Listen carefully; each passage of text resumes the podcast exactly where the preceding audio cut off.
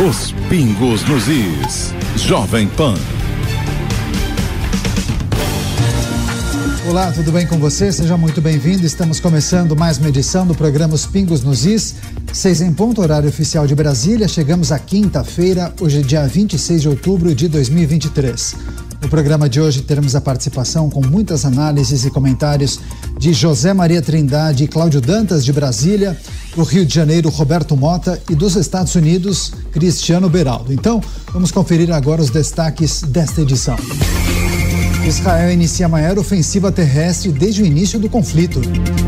Vladimir Putin faz alerta e diz que guerra pode se espalhar para além do Oriente Médio.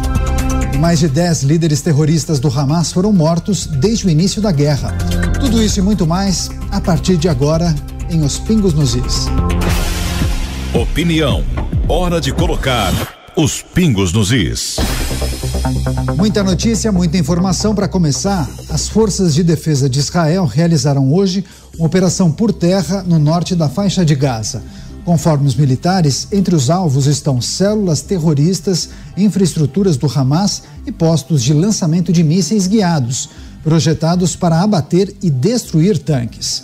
Essa foi a maior operação por terra feita no território desde o início da guerra. A investida, de acordo com o Exército, é em preparação para as próximas fases do combate, em referência à invasão por terra que os líderes israelenses disseram ser parte da estratégia para destruir, eliminar o Hamas. Vamos fazer um giro com os nossos analistas para iniciar o programa Os Pingos nos Is desta quinta-feira. Vamos a Brasília. José Maria Trindade com a gente. Zé, seja muito bem-vindo. Ótima noite a você havia uma dúvida, né? Se essa operação de hoje, a maior ofensiva terrestre, era aquela anunciada, inclusive, que os Estados Unidos teriam pedido para adiar. Mas me parece, segundo as sinalizações, que trata-se de uma operação que antecede essa grande incursão terrestre. Quais são suas avaliações? Bem-vindo, amigo.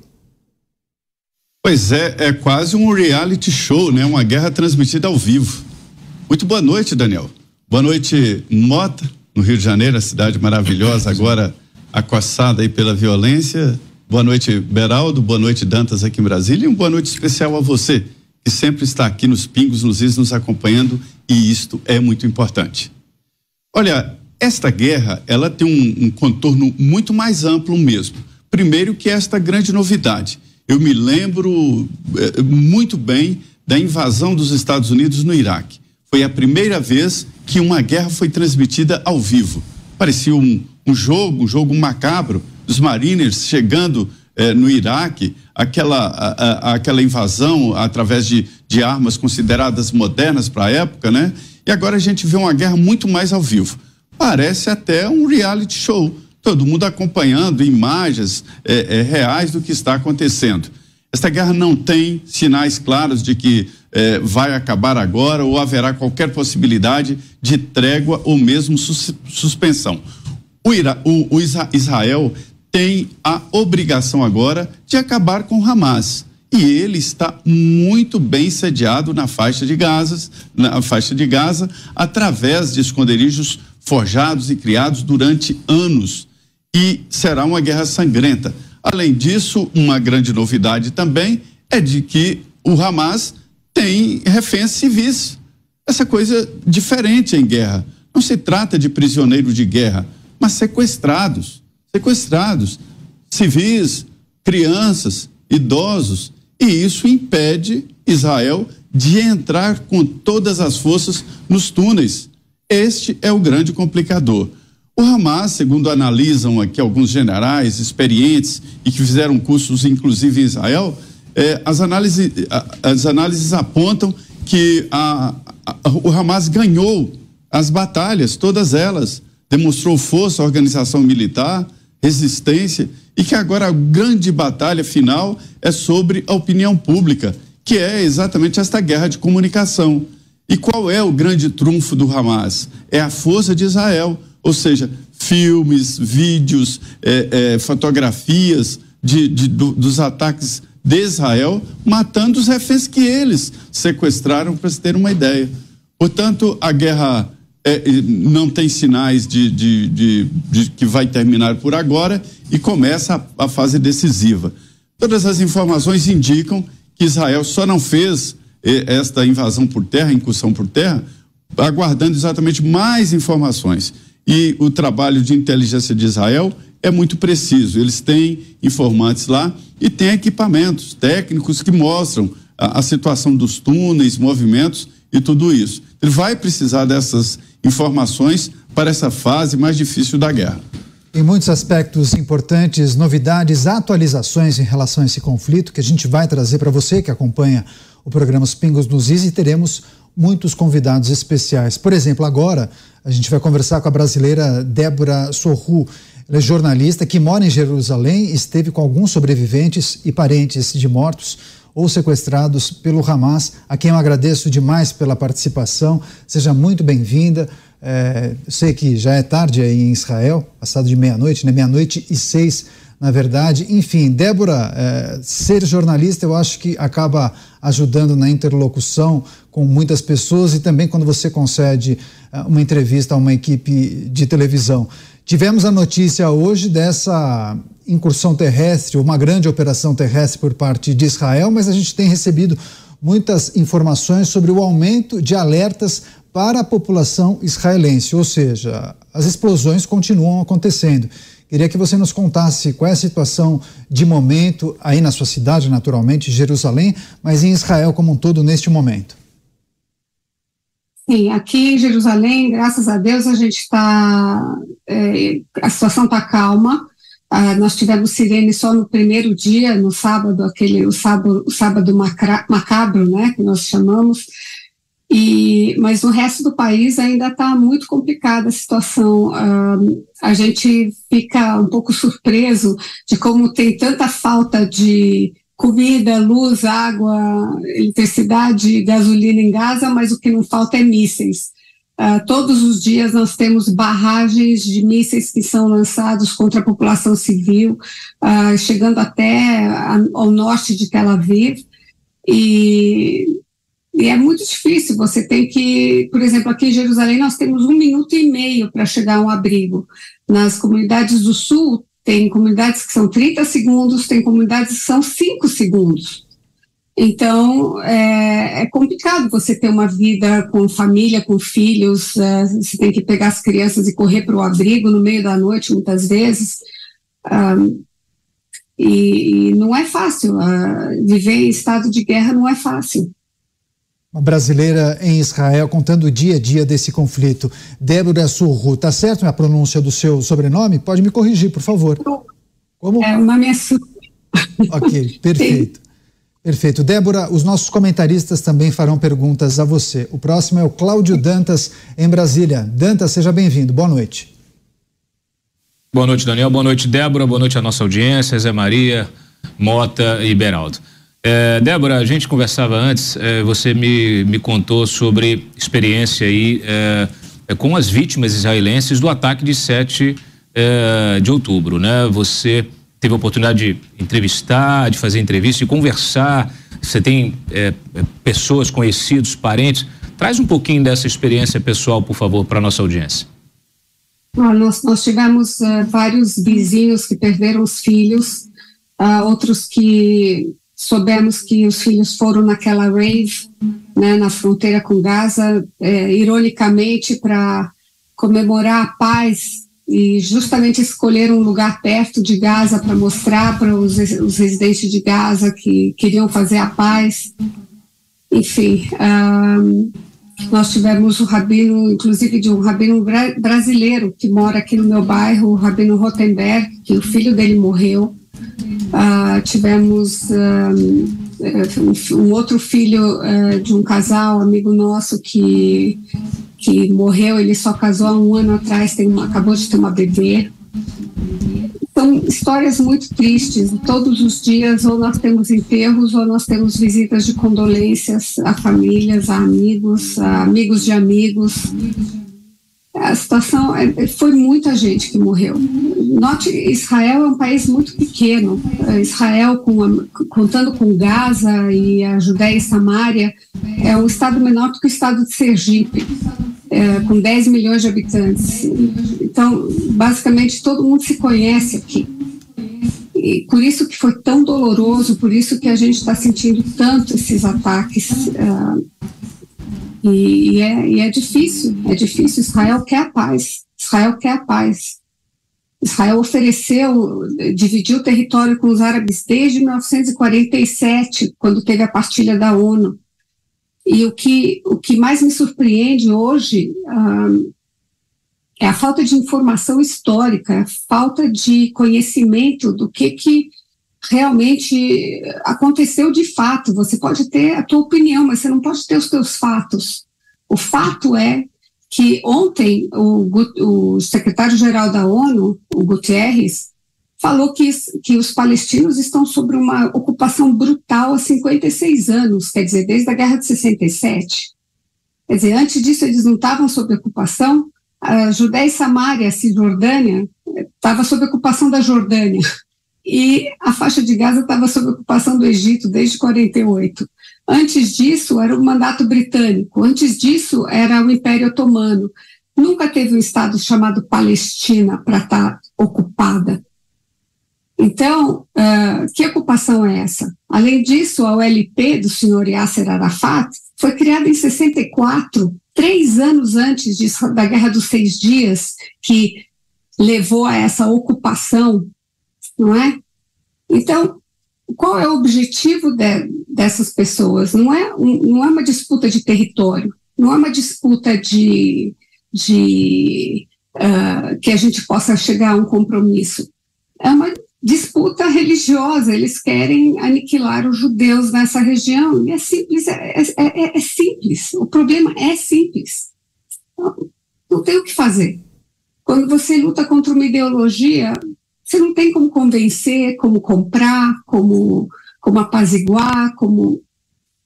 Infelizmente, a gente está pagando com a vida dos, dos nossos pais, dos nossos avós, dos nossos filhos. É triste. Pois é. A gente segue com as perguntas para Débora Sur, brasileira em Israel, trazendo as informações e os detalhes desse conflito tão difícil. Roberto Mota, sua vez, bem-vindo. É, boa noite, Daniel. Boa noite, Débora. A gente viu nos últimos dias, Débora, o presidente dos Estados Unidos indo a Israel, indo a uma zona de guerra. O primeiro-ministro britânico também esteve aí, é, o presidente da França, é, o chanceler da Alemanha na sua opinião, como jornalista que tem acompanhado esses fatos, é, essas visitas podem significar um despertar do Ocidente para uma ameaça que ele não tinha percebido ainda? É, existe alguma coisa de diferente acontecendo? Eu acho que eles estão bem uh, cientes dessa ameaça. É só ver os ataques terroristas que houveram em Londres, eh, nos Estados Unidos, no 11 de setembro. Eu estava lá em Nova York naquele dia. Uh, os ataques que houveram na França, do Charlie Hebdo e, e tantos outros ataques em Toulouse contra a comunidade judaica. Eles sabem que eles têm um problema. E esses jihadistas, porque o, o grupo Hamas é um grupo terrorista, é um grupo terrorista jihadista igual o Estado Islâmico. O objetivo deles, eles, eles falam isso na cara dura. Eles falam primeiro a gente vai eliminar o sábado, que são os judeus, e depois a gente vai eliminar o domingo. O pessoal tem que entender que, que é, esses, é, essa ideologia islâmica radical, ela não quer um compromisso. O, o, a ideia de tolerância para eles é uma ideia diferente do que aquilo que nós consideramos tolerância no Ocidente. No Ocidente, a gente fala tolerância é, é você vê o outro como o teu igual e você respeita o direito dele de acreditar naquilo que ele quer e você acreditar naquilo que você quer e vocês dois vivem em paz. Nesse, nessa visão do islamismo, tolerância quer dizer eu sou superior a você, eu tolero você, mas você sendo menos do que eu, você se subjugando a mim. Então, a gente viu isso no Estado Islâmico. Os cristãos eh, foram massacrados, aqueles que se recusaram a se converter, ou então foram forçados a pagar uma, uma taxa para poderem viver como, como cristãos. no mundo árabe, lá no Iraque, no, no norte da, da, Síria. Então, é, é, é, contra uma ideologia, é a mesma coisa que o nazismo, mesma coisa que o stalinismo. A gente tem que lutar contra essa ideia, por isso que hoje nós acordamos, depois de, dessa, desse massacre de 7 de outubro, uh, Israel acordou, falou: a gente não, não, não tem como negociar fazer uma negociação de paz. Aliás, já fizemos tantas negociações de paz. O Olmert foi a última, o, que era o primeiro-ministro em 2008, 2009. Ele ofereceu tudo para os palestinos, tudo, inclusive Jerusalém. E o senhor Mahmoud Abbas não aceitou. Sabe por que, que ele não aceitou? Porque eles não podem aceitar eles não podem é, chegar num ponto que eles vão ter que reconhecer que existe um Estado de Israel, que, não, que é um Estado judaico aqui no Oriente Médio. Eles não podem, é contra a ideologia deles. Então, hoje a gente acordou, a gente não tem como fazer uma, uma, uma, negociação. Então, o único remédio que Israel tem agora é realmente desmantelar esse Hamas. Eu não sei o que, que vai ser no dia seguinte, quem que vai poder é, tomar as rédeas, porque obviamente a autoridade palestina não tem qualquer autoridade, nem mesmo Iramala. Então, Gaza é um mundo à parte, a mentalidade é outra, as pessoas são outras, um, as pessoas da Judéia e Samária, os palestinos da Judéia e Samária não se dão com os palestinos de Gaza. Então, a gente não sabe o que vai acontecer, eu também não sou profeta, então difícil saber o que vai acontecer. Mas o fato é que a gente tem agora um problema na frente, a gente tem esse Hamas em Gaza e a gente tem que desmantelar esse grupo. E tem que eliminar os seus líderes, não tem o que fazer. Débora Schur, brasileira que mora em Jerusalém, conversando com a gente ao vivo diretamente de Israel. Débora, muito obrigado pela gentileza em conceder essa entrevista. Boa sorte para você, para sua família. Esperamos que vocês fiquem em segurança e voltaremos a conversar em breve. Até uma próxima. Até uma próxima. Obrigada. Seguimos com mais análises. Vamos conversar agora com Cristiano Beraldo com a gente. Beraldo, seja bem-vindo. Ótima noite a você. A principal notícia do dia, a incursão terrestre de operações de Israel na faixa de Gaza, inclusive com a informação de que o, a figura do Hamas que teria arquitetado os ataques do dia 7 de outubro foi é, morto pelas forças israelenses. Beraldo. Boa noite, Caniato. Boa noite, Mota, Dantas, Zé Maria e a nossa querida audiência que nos prestigia aqui todas as noites. Caniato, a gente né, vai vendo dia após dia os contornos dessa guerra. Né? Foi um atentado bárbaro, terrorista, sem precedentes em Israel, e a gente avançando aí, é, quase 20 dias depois, a gente vê Israel numa situação em que, como disse a nossa entrevistada há pouco, não há alternativa. E essa falta de alternativa ela se dá não em razão somente do tamanho da barbaridade feita por terroristas do Hamas na, na, na, no Estado de Israel, mas, sobretudo, porque o mundo está passando por esse processo de reorganização e há muita gente interessada que faça-se realmente uma cisão maior em dois blocos é, principais no mundo. A gente tem uma, uma Rússia, por exemplo, em guerra com a Ucrânia porque invadiu deliberadamente um território soberano da Ucrânia e que há uma semana ou dez dias promoveu um encontro em Moscou com lideranças produtoras de petróleo para discutir o mercado de petróleo e recebeu ali líderes do Irã, outras eh, nações que estão envolvidas de alguma forma suportando o Hamas. Então há um esforço de uma parte do mundo para que esse conflito signifique algo além do que ele significa para Israel e para o Hamas. Israel fica numa situação em que não resta alternativa. Terá que lutar, terá que fazer essa limpa do em cima do Hamas para que possa se proteger.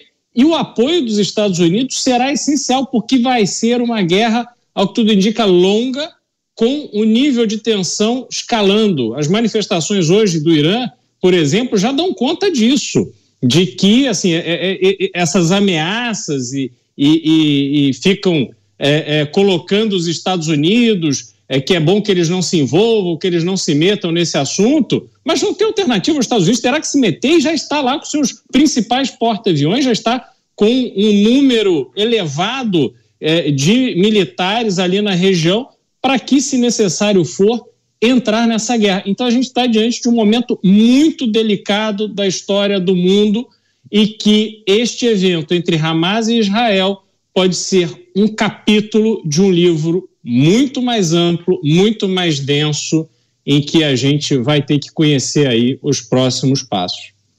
É isso, 20 dias de guerra amanhã, completaremos três semanas de conflito. Cláudio Dantas, seus destaques em relação a esse conflito, trouxemos a entrevista especial com uma jornalista brasileira, relatando a dificuldade da população de Israel, naturalmente, e todos os aspectos que envolvem essa incursão terrestre das forças de Israel em Gaza, em Dantas. É, é um relato impressionante, Daniel, e este, é, este ataque agora que aconteceu na madrugada de ontem para hoje, né, essa incursão terrestre, que é efetivamente a, a, mais uma etapa né, nessa escalada bélica desta contraofensiva de Israel, das Forças Armadas de Israel contra o Hamas ela indica que, é, de fato, não, não haverá recuo. Nós já estamos percebendo que, naturalmente, em função é, das vítimas civis e da propagação de imagens em tempo real, como bem disse o Zé Maria aqui no início, né, nós temos um impacto, uma comoção pública. Isso mexe com a política nos, nos, nos é, política interna dos, do, de países né, que hoje apoiam Israel, como os Estados Unidos, como países da Europa, é, e tudo isso mexe com a política interna, isso a, é, a, a, interfere né, nesta política, isso afeta os governos e é, a gente já percebe ali uh, alguns recados a Israel para que tenha muito mais cautela, apesar de toda a cautela que a gente tem relatado aqui, avisos prévios, né? primeiro bombardeios eh, seletivos ali, exclusivos, eh, para tentar eh, eliminar lideranças, mas que agora, nessa fase de incursão terrestre, com blindados, com escavadeiras blindadas que vão aí limpando o caminho, que se tenha muito mais cautela, porque a gente sabe que o Hamas se utiliza dos civis como escudo humano, sem nenhum tipo de remorso é bom que as pessoas, que, claro, devem se solidarizar com as vítimas civis de ambos os conflitos, são inocentes, são civis inocentes que querem tocar suas vidas, mas que essas é, vítimas elas sejam honradas. É, e, e isso parte de um princípio de que é preciso usar todos os meios disponíveis para impor a civilização sobre a barbárie. Não é possível permitir que a barbárie submeta a civilização. Não há recuo possível também no avanço civilizatório. Essa gente aí é, que, que defende a jihad, né, a jihad islâmica, é, defende o fim da civilização ocidental, do nosso modo de vida, da nossa cultura, né, da nossa sociedade, da nossa economia, da ciência são negacionistas, viu? É muito curioso aí o pessoal da esquerda defendendo essa gente, confundindo lé com cré, ou o fazem de uma forma leviana ou o fazem por ignorância. Mas é preciso realmente ter atenção, porque agora esta campanha né, é, contra esse avanço é, militar é, em Gaza, ela vai, vai ampliar, vai aumentar. A gente vai ver muita repercussão disso, especialmente lá na ONU, Daniel. Certo. Para fechar essa, esse capítulo do programa Os Pingos nos Is, Roberto Mota, no Rio de Janeiro. Mota, quero te ouvir também sobre essa ofensiva terrestre em Israel, quais podem ser os próximos passos, mas chamou atenção porque em meio a esses ataques e contra-ataques com mísseis e foguetes, eh, o Hamas eh, soltou uma notícia dizendo que 50 reféns de Israel teriam morrido vítimas de um ataque de míssil de Israel. É uma informação eh, muito difícil de se apurar, quase impossível, justamente por conta daquela guerra de comunicação, guerra de narrativas, né, Mota? Exato, Daniel. O, o Dantas resumiu muito bem. A gente está vivendo um confronto da civilização contra a barbárie. O mundo ainda não entendeu isso. Há muita gente que não entendeu isso ainda. Não é possível é, haver nenhum tipo de diálogo, de negociação com um grupo terrorista, como esse que cometeu os atos de 7 de outubro. Tudo o que aconteceu depois de 7 de outubro faz parte dessa guerra que esses terroristas declararam. É uma guerra contra a humanidade, é uma guerra contra o Ocidente. É, não é possível se dar nem é, uma gota de credibilidade a qualquer informação que venha desse grupo. Seres humanos que foram capazes de fazer o que eles fizeram no dia 7 de outubro, eu não vou repetir aqui a enorme lista das brutalidades, brutalidades, algumas das quais a gente não tinha ouvido falar desde da Segunda Guerra Mundial, desde os campos de concentração nazistas. Não é possível se dar qualquer credibilidade a esse grupo. Qualquer é, credibilidade que seja dada aos anúncios ou à informação que vem desse grupo é fazer o jogo deles. Eles já demonstraram que são capazes dos piores atos possíveis. É pouco provável que eles tenham mudado a sua natureza depois de 7 de outubro. É preciso que nós fiquemos todos alertas, especialmente aquelas pessoas que, por ingenuidade, ideologia ou algum motivo qualquer, ainda acham que estão tratando com dois lados que são equivalentes do ponto de vista moral. O Ocidente precisa acordar antes que aquilo que aconteceu em Israel no dia 7 de outubro se repita em outros lugares. Pois é, José Maria Trindade, Zé tem um outro destaque muito importante eh, no dia de hoje em relação ao conflito entre Israel e o Hamas. Inclusive, vários jornais e portais de notícias de todo o mundo destacaram o encontro que teria acontecido na Rússia entre Vladimir Putin, lideranças do Hamas, e teria também a participação de um representante do Irã. Aqui nos programas Pingos nos Is de ontem, Cláudio Dantas falou sobre uma guerra por procuração. E olha que, que episódio curioso. Seria justamente a, a reunião de três atores daquela tese defendida pelo Dantas, né? Irã, Hamas e Rússia. E, além disso, somado à, informação desse encontro, Zé, Vladimir Putin disse que o conflito entre Israel e Hamas pode se espalhar, pode transbordar o Oriente Médio e se espalhar pelo mundo. É um alerta que preocupa, né? As grandes potências já estão se posicionando sobre esta guerra e este é o lado problemático e preocupante, né? E se posicionando de uma forma muito explícita. Os Estados Unidos, através inclusive de fornecimento de, de equipamentos, é, o, pre, o, próprio presidente foi a Israel, né, presidente dos Estados Unidos, numa operação muito é, complicada, complexa demais, levar um presidente dos Estados Unidos a uma situação assim. É, é movimentação com porta-aviões e principalmente movimentação de armas. E sendo é, essa movimentação americana, o, o, o Vladimir Putin não, podia, não poderia ficar de fora desta organização. E aí ele está também politicamente se definindo, né? E de um lado errado, de um lado absurdo. E, com, e, e levando contra ele cada vez mais uma parte importante da civilização. Essa é a realidade. Porque não se pode é, é, colocar como aliado um grupo como o Hamas, que é um grupo terrorista. Esta é a complicação. Mas, de qualquer forma, é, ele tem razão. É, eu entendo que esta guerra de Israel contra o Hamas e que agora já é também contra outras organizações é, clandestinas né, e, e, e terroristas, é, é, isso aí está se ampliando. E isso aí tem muito mais possibilidade de escalar do que a guerra Rússia-Ucrânia, que todos ficavam ali temerosos. Quando se fala em qualquer tipo de atrito ou possibilidade de disputa com a Rússia, o mundo assusta, porque a Rússia é uma potência, é uma potência atômica muito forte. E, e a, a, a guerra nuclear, ela tem os seus limites e dificuldades, que é o veículo. E a Rússia tem os dois, a tecnologia nuclear e veículos é, é, que podem fazer esse transporte. E durante a guerra na Ucrânia, a Rússia demonstrou um, um grande conhecimento técnico é, ao imobilizar, não é abater, imobilizar os drones é, norte-americanos que estavam em poder da, da Ucrânia.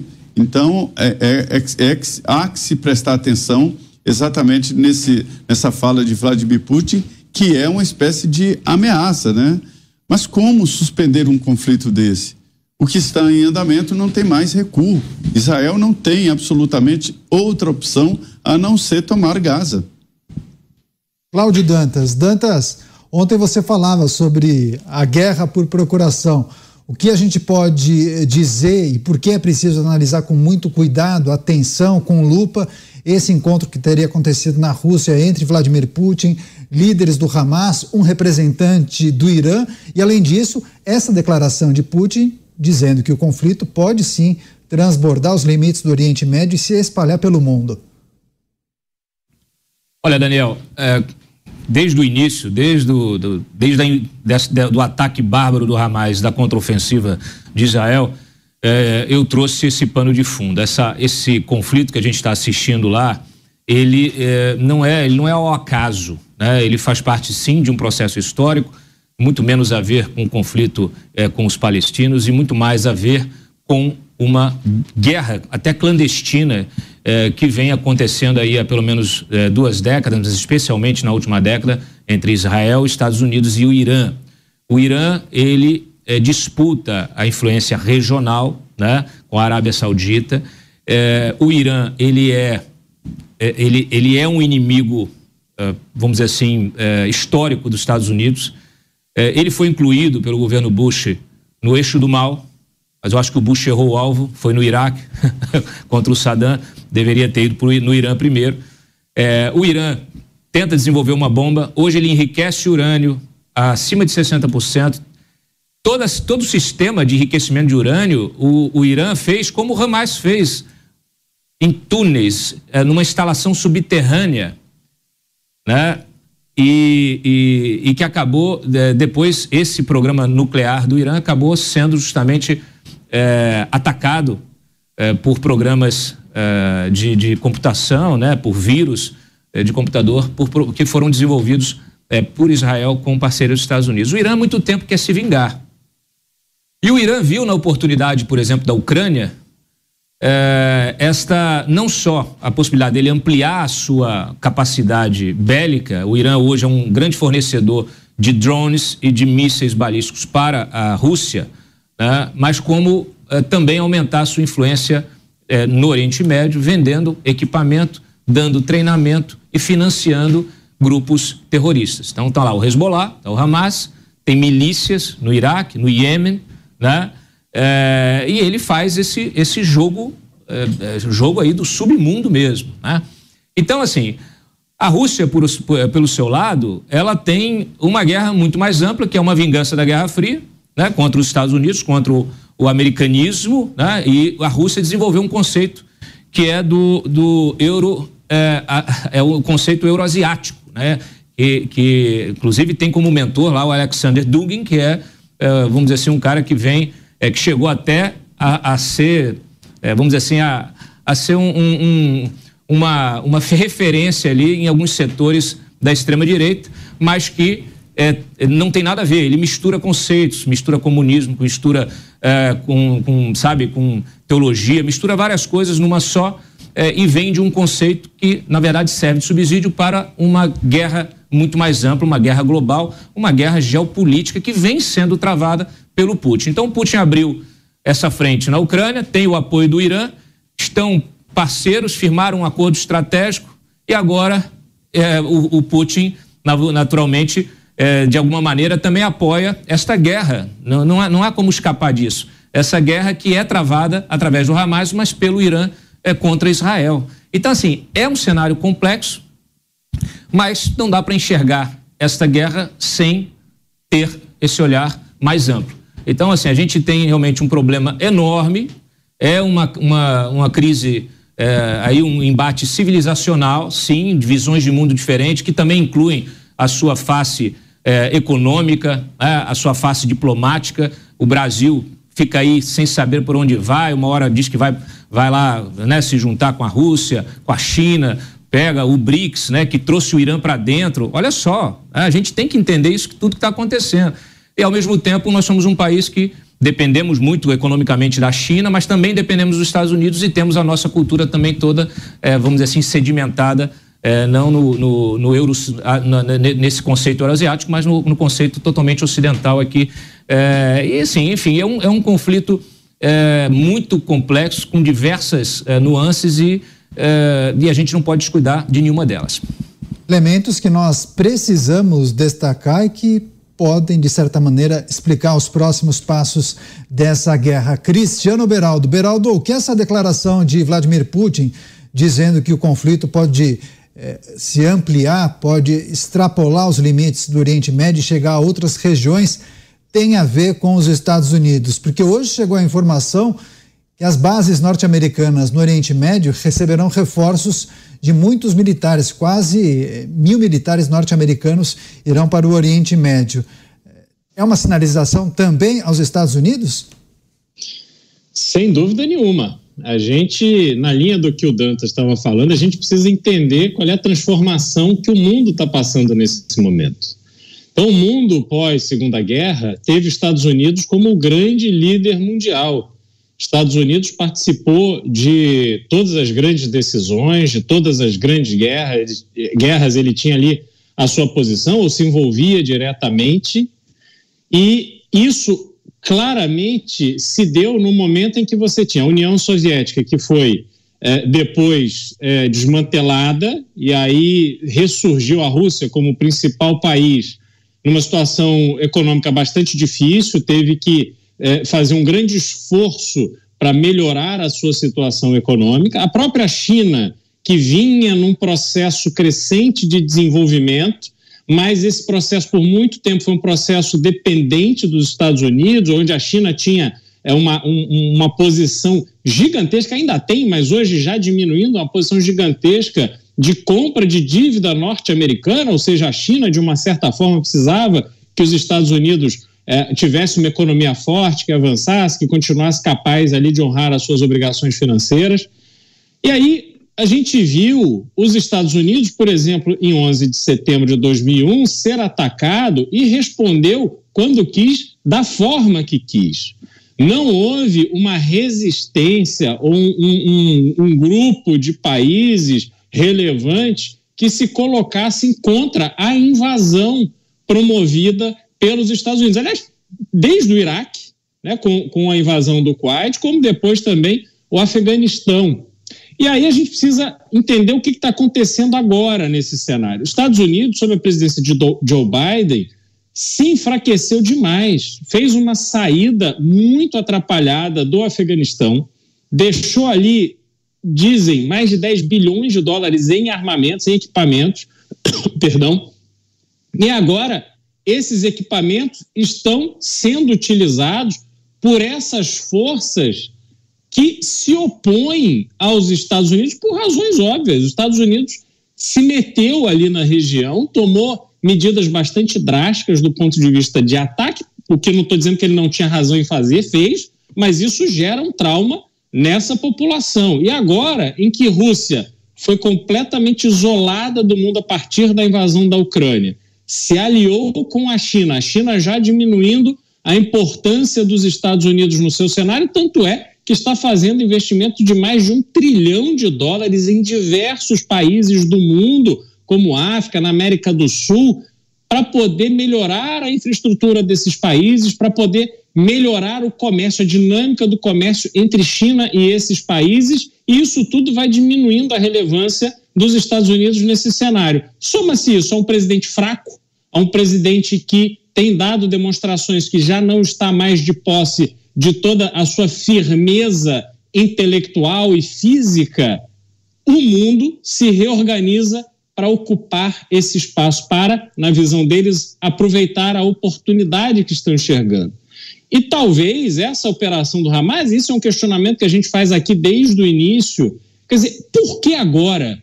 Por que com esta violência? Por que com essa crueldade? O que o Hamas esperava que fosse acontecer com ele? Porque é óbvio que Israel tinha condição de reagir e simplesmente eliminar os líderes do Hamas tanto os que estão em Gaza quanto os que estão espalhados pelo mundo em algum momento. Pode não ser agora, nem semana que vem, mas com o passar dos anos, essa conta vai chegar para esse pessoal. Então a pergunta era por quê? E talvez a gente esteja começando a ver a resposta para essa pergunta, porque havia por trás uma costura bastante mais complexa que foi detonada a partir deste ataque brutal e cruel do Hamas.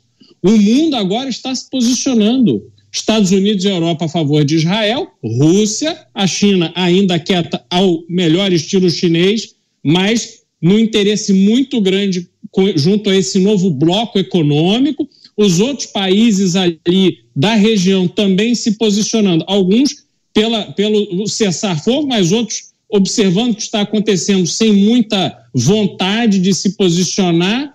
Então, essas peças todas estão se mexendo e vão definir uma nova dinâmica mundial, com os Estados Unidos mais fraco, com este bloco Rússia, China, Índia e outros países mais fortalecido e nesse cenário todo, para a gente falar um pouquinho de Brasil, a gente vê essas manifestações que Lula e o governo têm feito.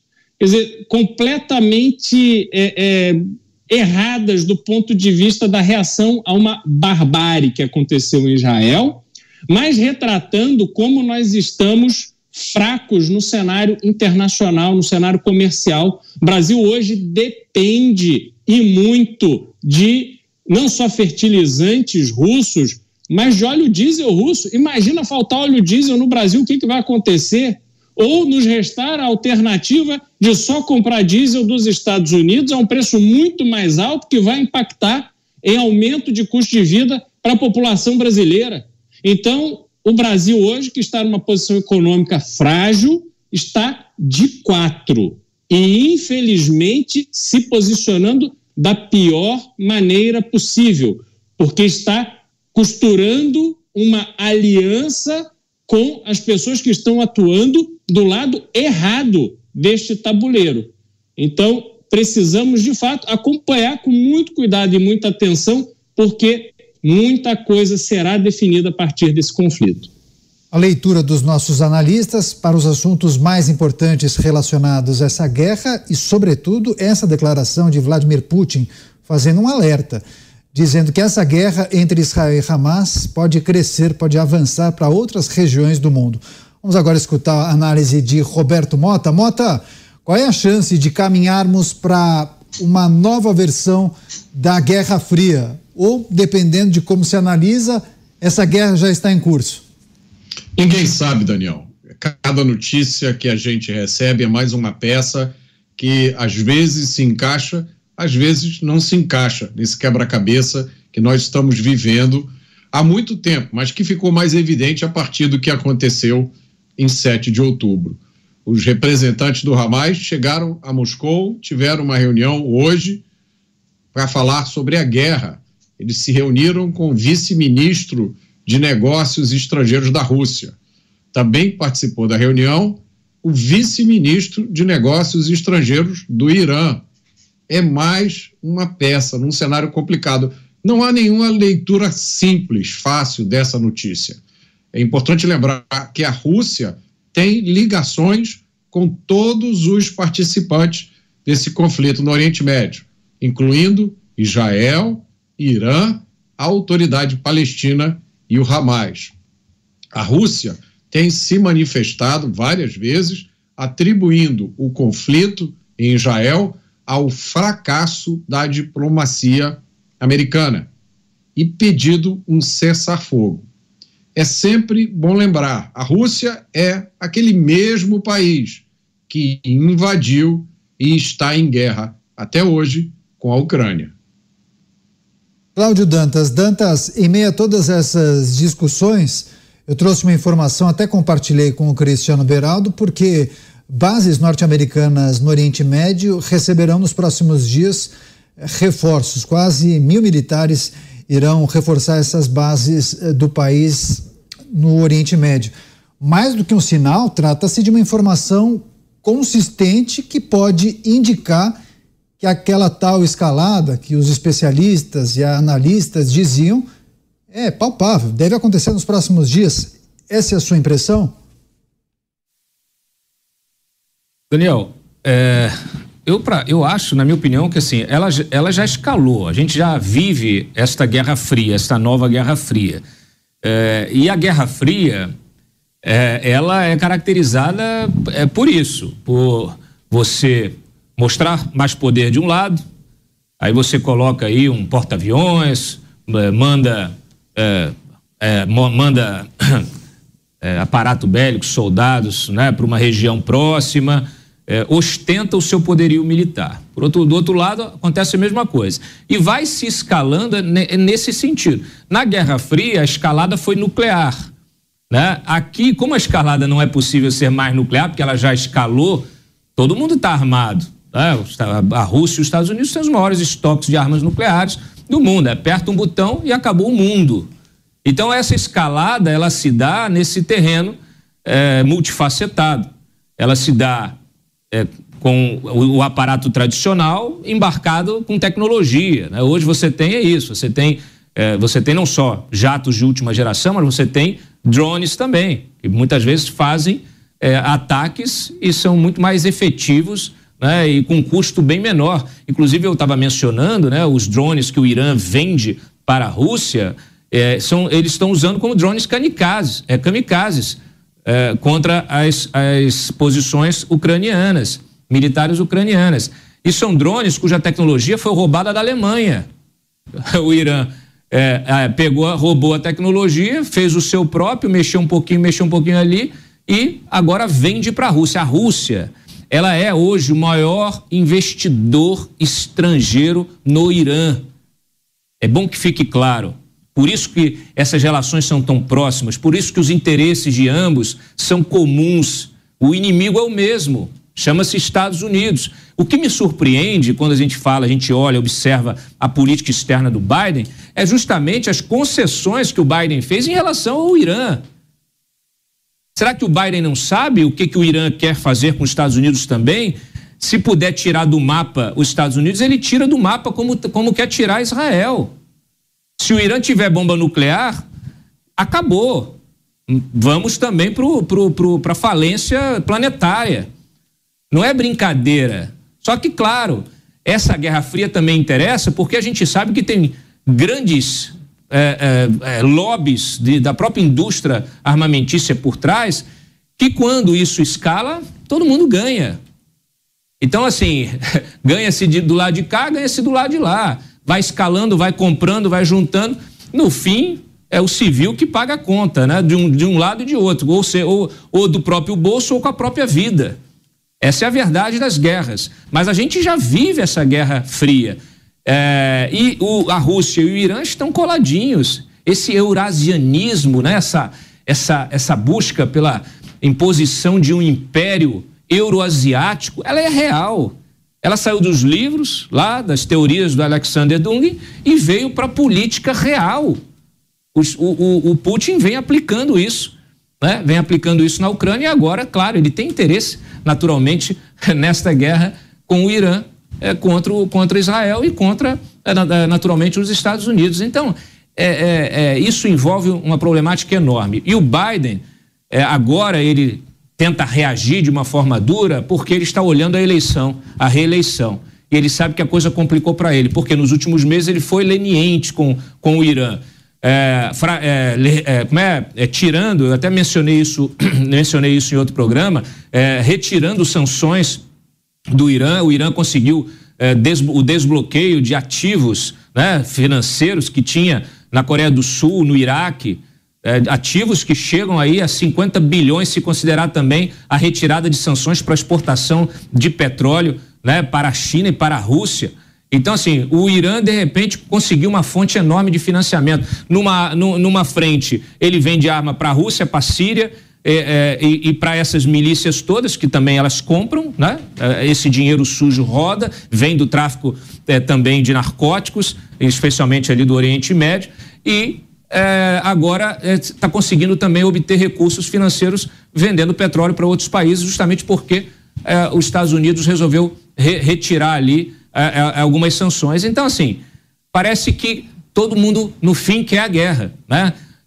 ou é erro crasso de política externa, né? E agora ele tenta compensar, ou é aquela velha história, né? Vamos escalar, vamos lucrar e o cidadão lá, o civil, que corra e se esconda num bunker, porque é, a situação pode piorar bastante.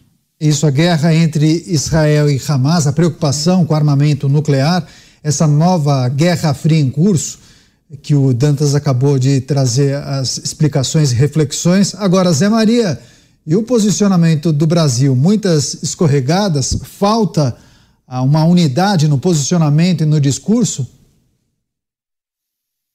Olha, o posicionamento na política de relações exteriores, né, na política internacional, é muito sério e baseado em atos, ações e posicionamentos oficiais o Brasil está lidando de uma maneira muito é, populista, no sentido de, de falas, de apoio, pedindo um cessar-fogo que todos sabem que isso não, não aconteceria, não, não poderia acontecer. E é, aqui comemoraram muito os integrantes aí do Ministério das Relações Exteriores sobre o apoio que o Brasil recebeu à sua proposta no Conselho de Segurança da ONU. A proposta baseada no cessar-fogo, que não aconteceria, e na criação de um corredor humanitário, que este sim é possível e acabou acontecendo. De uma maneira, ainda que tímida, não foi exatamente um, um corredor para a saída de, de pessoas que não têm nada a ver com essa guerra, são civis, são pessoas que estavam ali por acaso e que poderiam sair. Então, houve complicação e também na entrada de alimentos, né? Isso foi possível. Então, isso acabou inflando o ego do Brasil, como se isso colocasse o Brasil num, numa posição de destaque no cenário internacional. Não coloca. E agora o presidente Lula conversa diretamente com pessoas que estão eh, no conflito e promete retirá-los de lá. Como? Através de uma invasão? Como? Através de uma operação de resgate? Pedindo Como pro... isso poderia acontecer? Pedindo para o Putin. Pedindo ajuda para o Putin. É, uma promessa parecendo a, aquela campanha política de bate nas costas e fala: olha é, como está seu pai, tudo bem? E o eleitor, não, meu pai já morreu. Morreu para você, seu ingrato, porque para mim ele continua vivo. Sabe essas coisas de fala, de fala, de fala? E na política internacional, é, a, a situação é, é de posicionamento sério do país.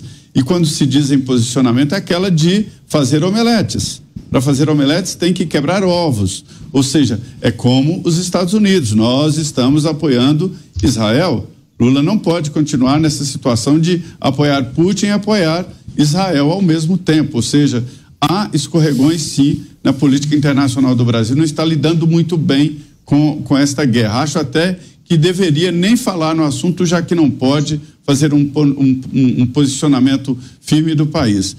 É, Daniel, eu aprendi muito com a política norte-americana de não negociar, não perdoar e não é, é, é, conversar com terrorista, porque eles não têm regras. É como um jogo de futebol que você joga direitinho e o outro time pode colocar a mão na bola, pode chutar, pode é, é, fazer tudo errado e tudo bem fazer gol a si mesmo, né? Então não dá para negociar com pessoas que não têm absolutamente nenhum critério. Tá certo. Daqui a... Beraldo, você hesitou em falar? Quer fazer um complemento rápido? Não, rapidamente. É só para dizer o seguinte: a gente tem uma situação clara. Dizer, hoje nós temos uma ex-presidente da República morando em Xangai, presidindo um banco de desenvolvimento para a Rússia, China, Brasil, etc. Nós temos o Brasil completamente dependente do fertilizante russo, sendo que temos reservas de potássio imensas no Brasil, mas que lá a, a turma ambiental não deixa explorar ou é terra de índio, ou isso, aquilo.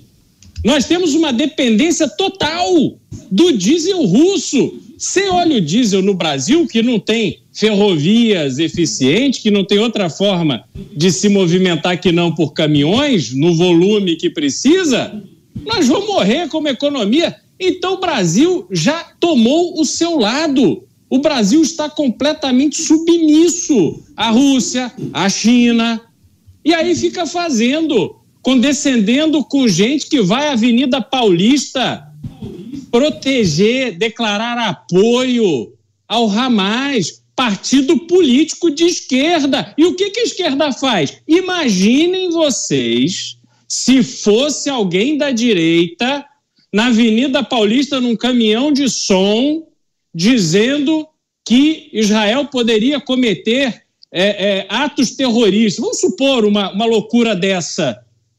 Pronto, a esquerda ia tomar todas as medidas. Era a Polícia Federal, era todo mundo no dia seguinte, era ministro da Justiça bradando em horário nobre. Mas quando é partido de esquerda que vai lá fazer elogios, dizer que o Hamas está certo e que Israel está errado, o que, que acontece? Então, ora, temos um governo completamente submisso ao lado negro da força. Isso está claro. Então a gente não pode tapar o, pé, o sol com a peneira, porque nós somos nanicos do ponto de vista internacional e completamente submissos a esta escória do mundo que está fazendo a atrocidade que fez em Israel.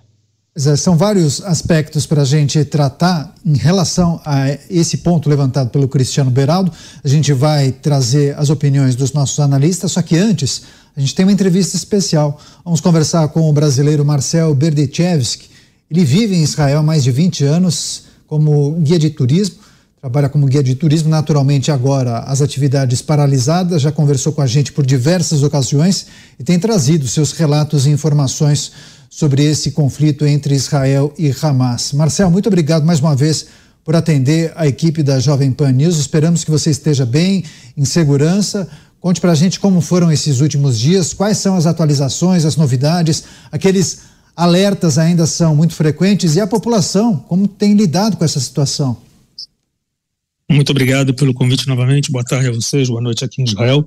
É, realmente, ouvindo vocês aí nesses últimos minutos, realmente é assustadora a relação é, Brasil e o eixo do mal, podemos assim chamar. É, como você falou, continuamos aqui com os sinais de alerta no país. Por incrível que pareça, a mídia fala que acabou a eletricidade, acabou a gasolina, acabou tudo na faixa de Gaza, só não acabou os foguetes. Né? Então, diariamente continuam caindo foguetes no horário da noite, de 8, 9, 10 da noite, vem caindo muito no centro do país, ao longo do dia caindo próximo às regiões de Gaza, na região sul. É, independente das últimas 24 horas do Exército ter é, feito uma pequena incursão, realmente tem que colocar a pontuação aí, os pingos nos is, não foi uma incursão total, uma pequena incursão de um quilômetro em algumas regiões, em primeiro momento para fechar as, é, as eh, fronteiras que estavam abertas, rompidas, que na invasão do dia 7 se quebraram muitas, eh, muitas muralhas de fronteira, né, as grades eh, estão sendo refeitas, esse trabalho debaixo de fogo, então o tempo todo o exército está presente para que seja feito refeito parte da fronteira, enquanto estão é, tomando conta do espaço. Não é que é uma incursão, não estão tomando Gaza, é, isso se tiver que acontecer, vai esperar, porque temos ainda mais de 200 reféns é, debaixo dos túneis em Gaza, então não é uma ação que Israel vai fazer é, de forma é, de espontâneo, com vontade, tem que ser algo muito bem planejado, muito bem cuidado, por enquanto é fortalecer novamente as fronteiras para que impeça, como vem acontecendo, tentativas de incursão, ontem tentaram por mar, se a fronteira estiver aberta pode ter outras incursões de terroristas, então o cuidado primeiro com a proteção dos civis, essa sempre é a preocupação maior. É isso. Seguimos com as perguntas dos nossos comentaristas. Roberto Mota, no Rio de Janeiro. Sua pergunta, Mota. Marcel, boa noite. Nós temos observado, é, chocados, a manifestação de pessoas e entidades no mundo manifestando apoio ao Hamas e até fazendo é, expressões é, de posições anti-sionistas e até antissemitas. Como a população de Israel tem reagido a isso? Realmente é assustador É, a gente acompanha hoje, como foi falado aí, uma guerra midiática, a gente acompanha uma guerra online, todo mundo, a cada momento, a cada instante.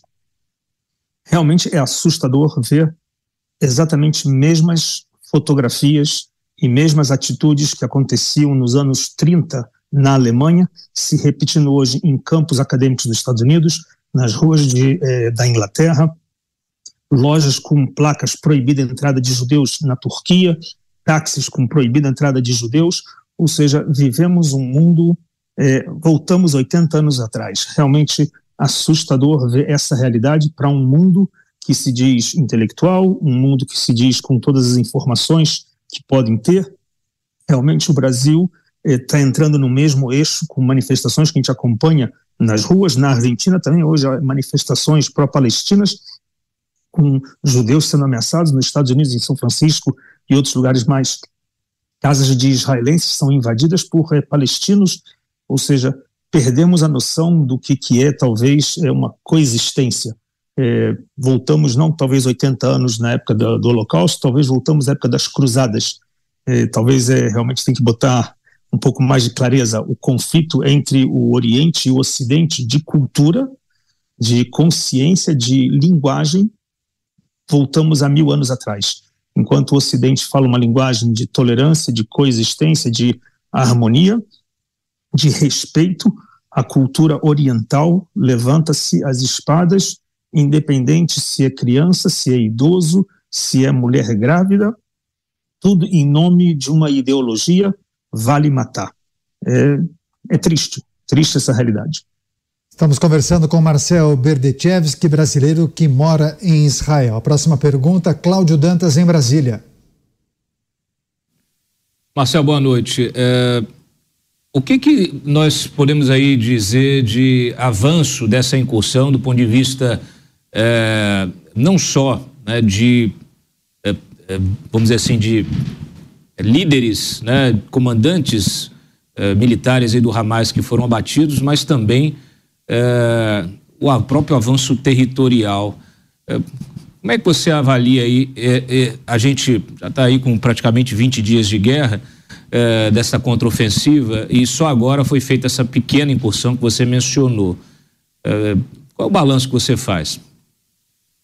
Olha, é, tem que conhecer talvez o que, que é a infraestrutura de Gaza. A infraestrutura de Gaza é um grande é, metrô, um grande metrô. É, por dentro desses caminhos todos podem ter terroristas armados, civis prisioneiros. Qualquer passo de israelense, a gente não precisa ir muito longe também.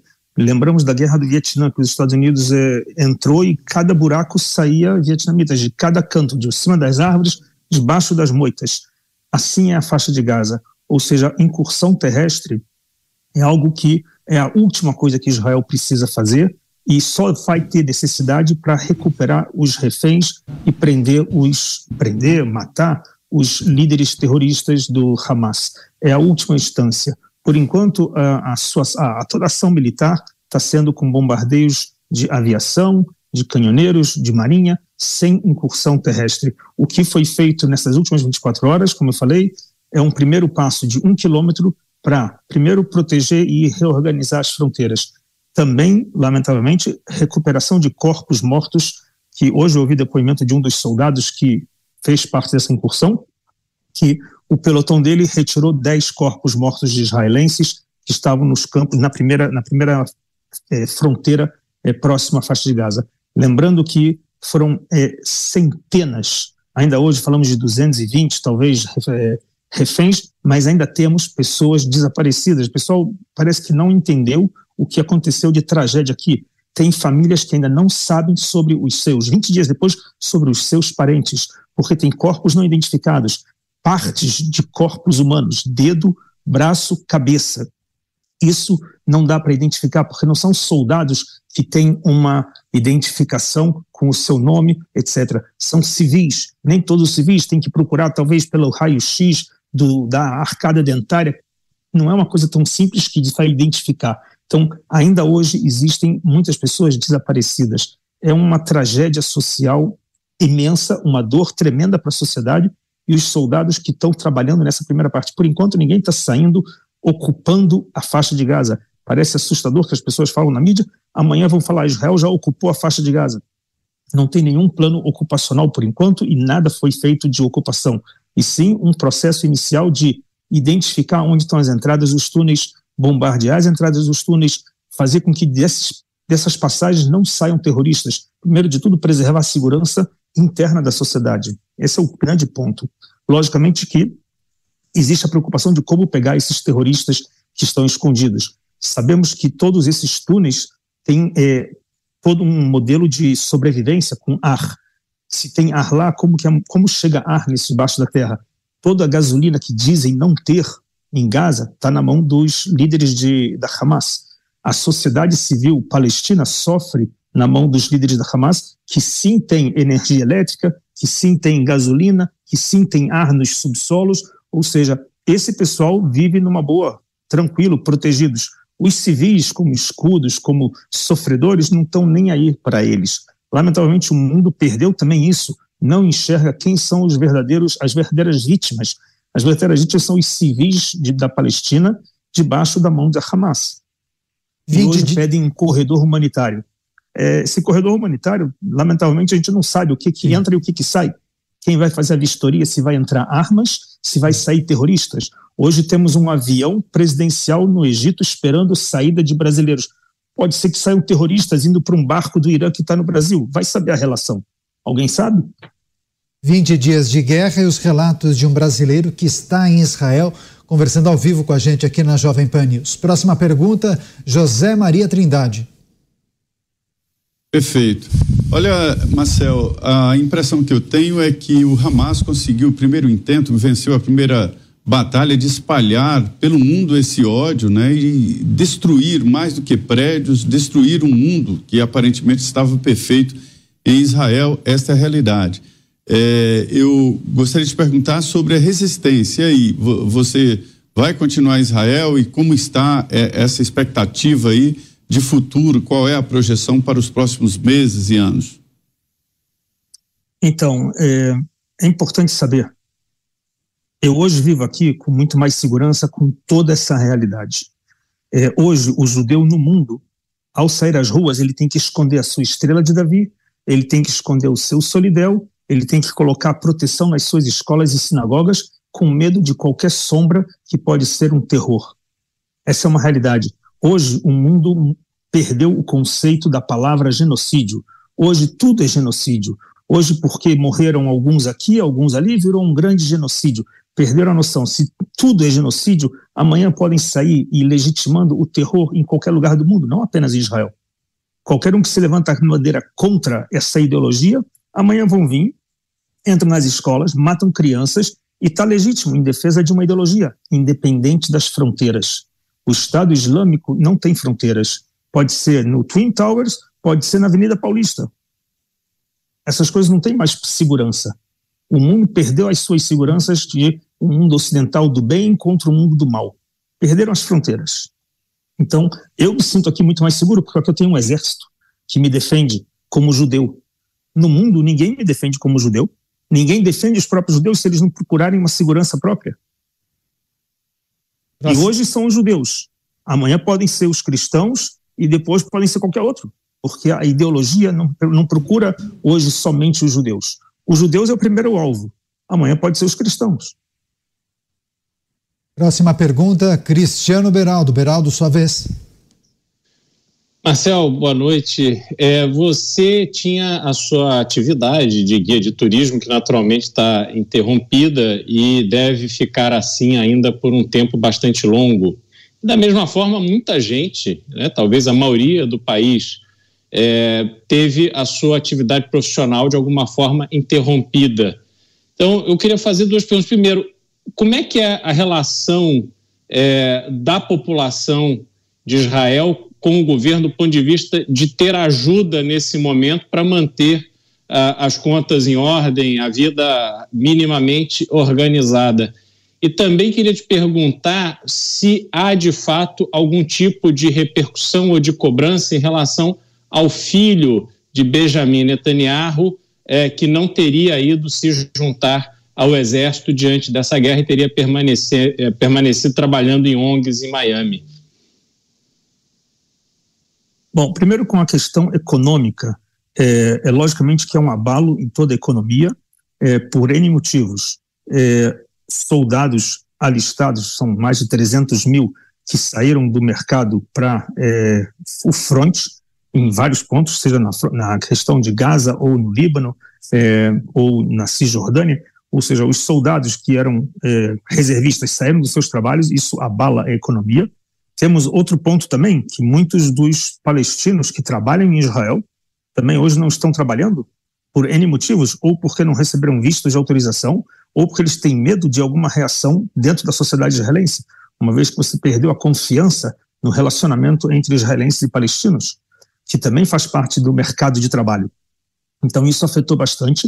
Por outro lado, a gente encontra muita solidariedade, onde eu participo de vários grupos de WhatsApp, onde as pessoas se voluntariam para trabalhar é, nos campos agrícolas, substituir a mão de obra de outros lugares que estão vazios, é, em supermercados, em todos os lugares, a gente vê um voluntariado é, de pessoas ocupando esses trabalhos. Mas, logicamente, existe, é, de fato, no final do mês, a conta bate e o, hoje o governo é, já prometeu algumas, é, existe o seguro social, onde tem alguns acordos, já com a experiência que tivemos, lamentavelmente, da corona, na minha profissão especificamente, como guia de turismo, onde ficamos parados dois anos, é, mas no mercado inteiro que sofreu dos autônomos, é, o, o, governo já tem planos de é, dar um suporte, uma ajuda. Não sabemos quanto tempo isso vai durar. Na época da corona durou um ano e meio de ajuda.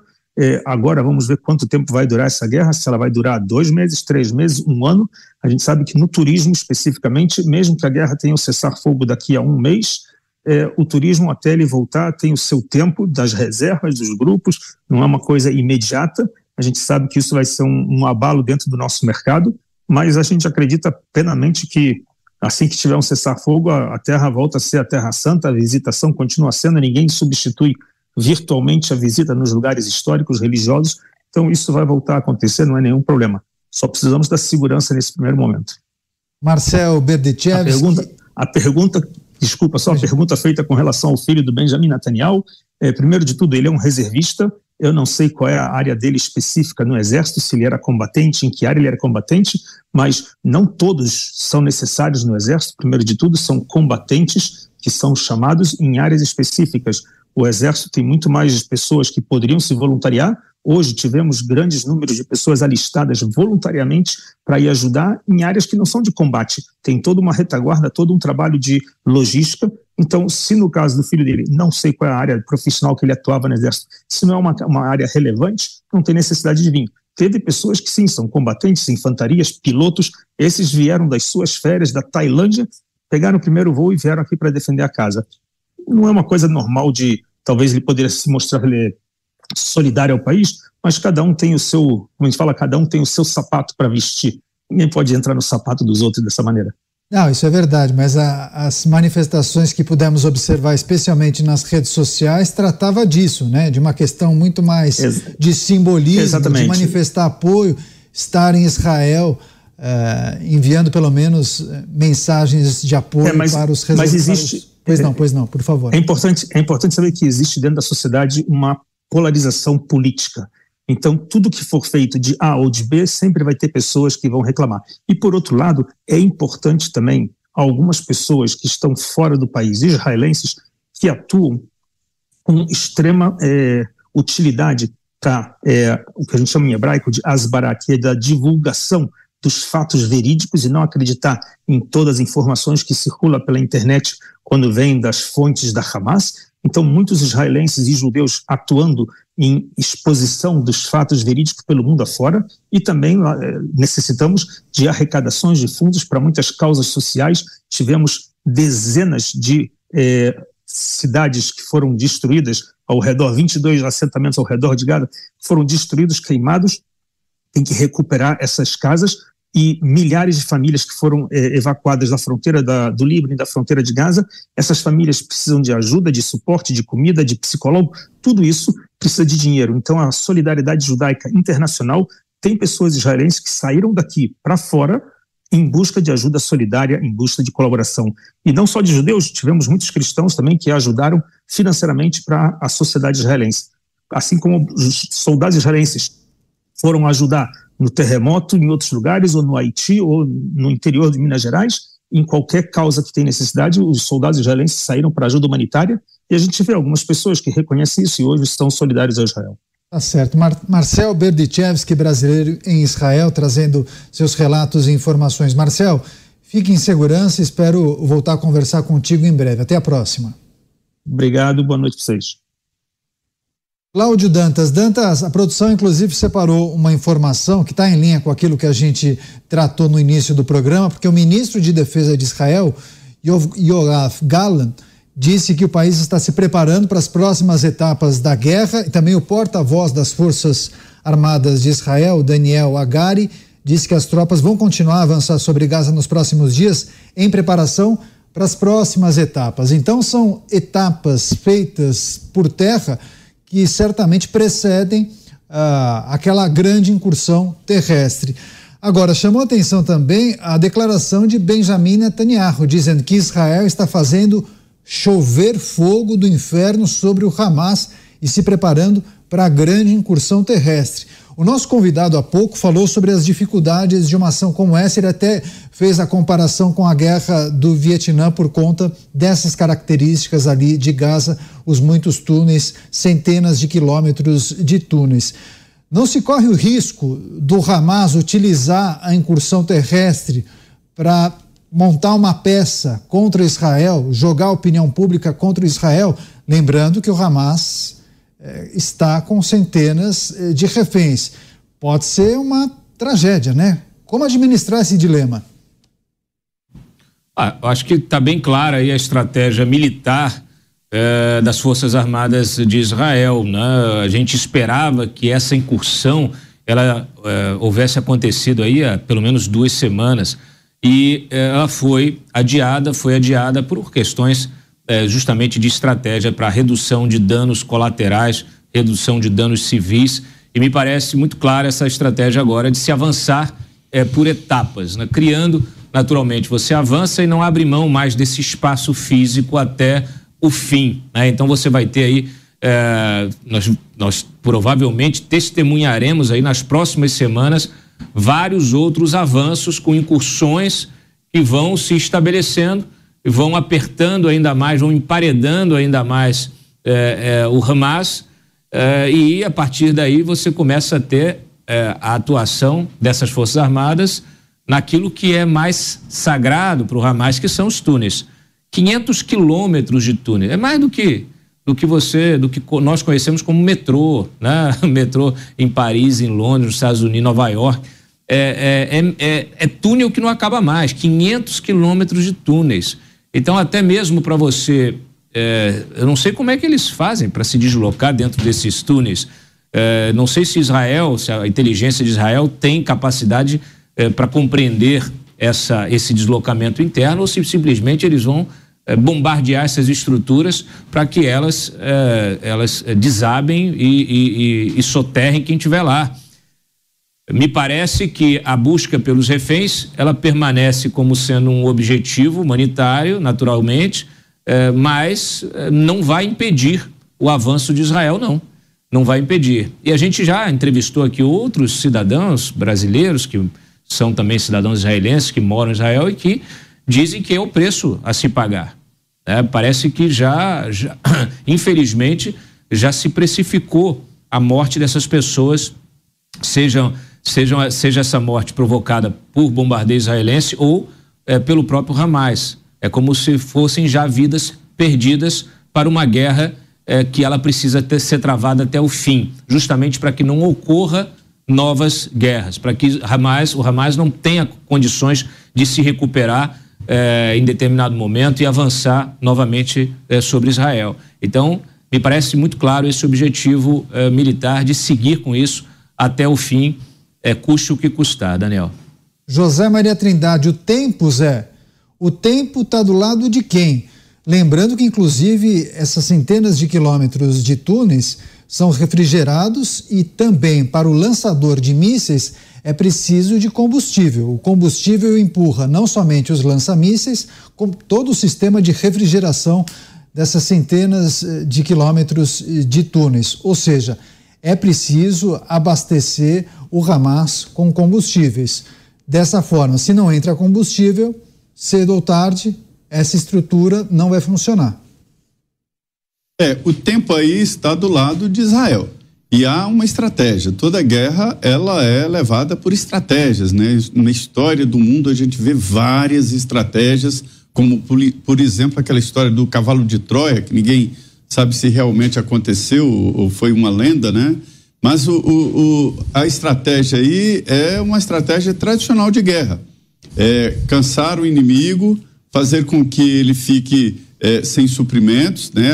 Para alimentar esse exército do Hamas é, é complicado, para é, levar água e, e inclusive combustível para gerar energia. E há também um trabalho de que se chama de inquietação, é atacar é, é, sucessivamente para evitar que o inimigo possa descansar, possa ficar tranquilo e se recompor. É por isso que o cessar-fogo seria muito danoso para Israel e ele não iria aceitar, que é um momento de recomposição das forças do Hamas. Então, o que, é que está acontecendo agora? É a fase de inquietação, de cerco e de cansaço mesmo dos que estão lá é, em, em, no, no, na faixa de Gaza, nos túneis. E há um trabalho, evidentemente, de inteligência. Israel ele tem equipamentos perfeitos de vigilância esses equipamentos eles foram fraudados para permitir que o Hamas entrasse em Israel. Eles é, destruíram torres de comunicação e essas torres deixaram Israel cego, sem saber exatamente o que estava acontecendo na fronteira.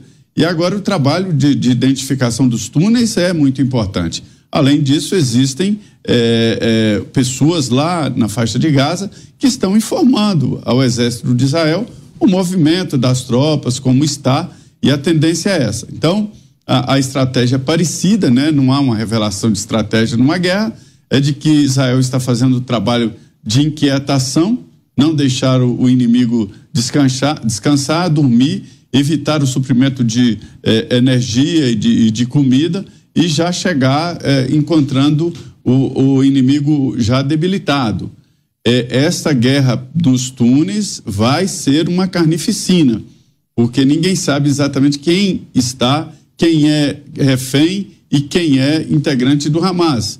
Trata-se de um exército sem farda, né? Então será uma, uma, uma, uma incursão muito complicada. Daí essa estratégia que tem que ser muito bem definida. E a previsão é de que isso não, vai acontecer assim rapidamente, não. É preciso dar tempo, porque o tempo está do lado de Israel, sim. Tá certo. A gente vai continuar nesse assunto. Eu só quero eh, trazer o Cristiano Beraldo, porque ele trouxe um aspecto importante, uma notícia que inclusive estampa alguns jornais britânicos sobre um dos filhos de Benjamin Netanyahu, né, Beraldo? O Benjamin Netanyahu tem 32 anos, poderia estar servindo o exército de Israel, só que ele está em Miami Beach. Inclusive, a publicação uh, britânica diz o seguinte: é, Benjamin, Benjamin, não é Benjamin, é está curtindo a vida em Miami Beach enquanto eu estou na linha de frente.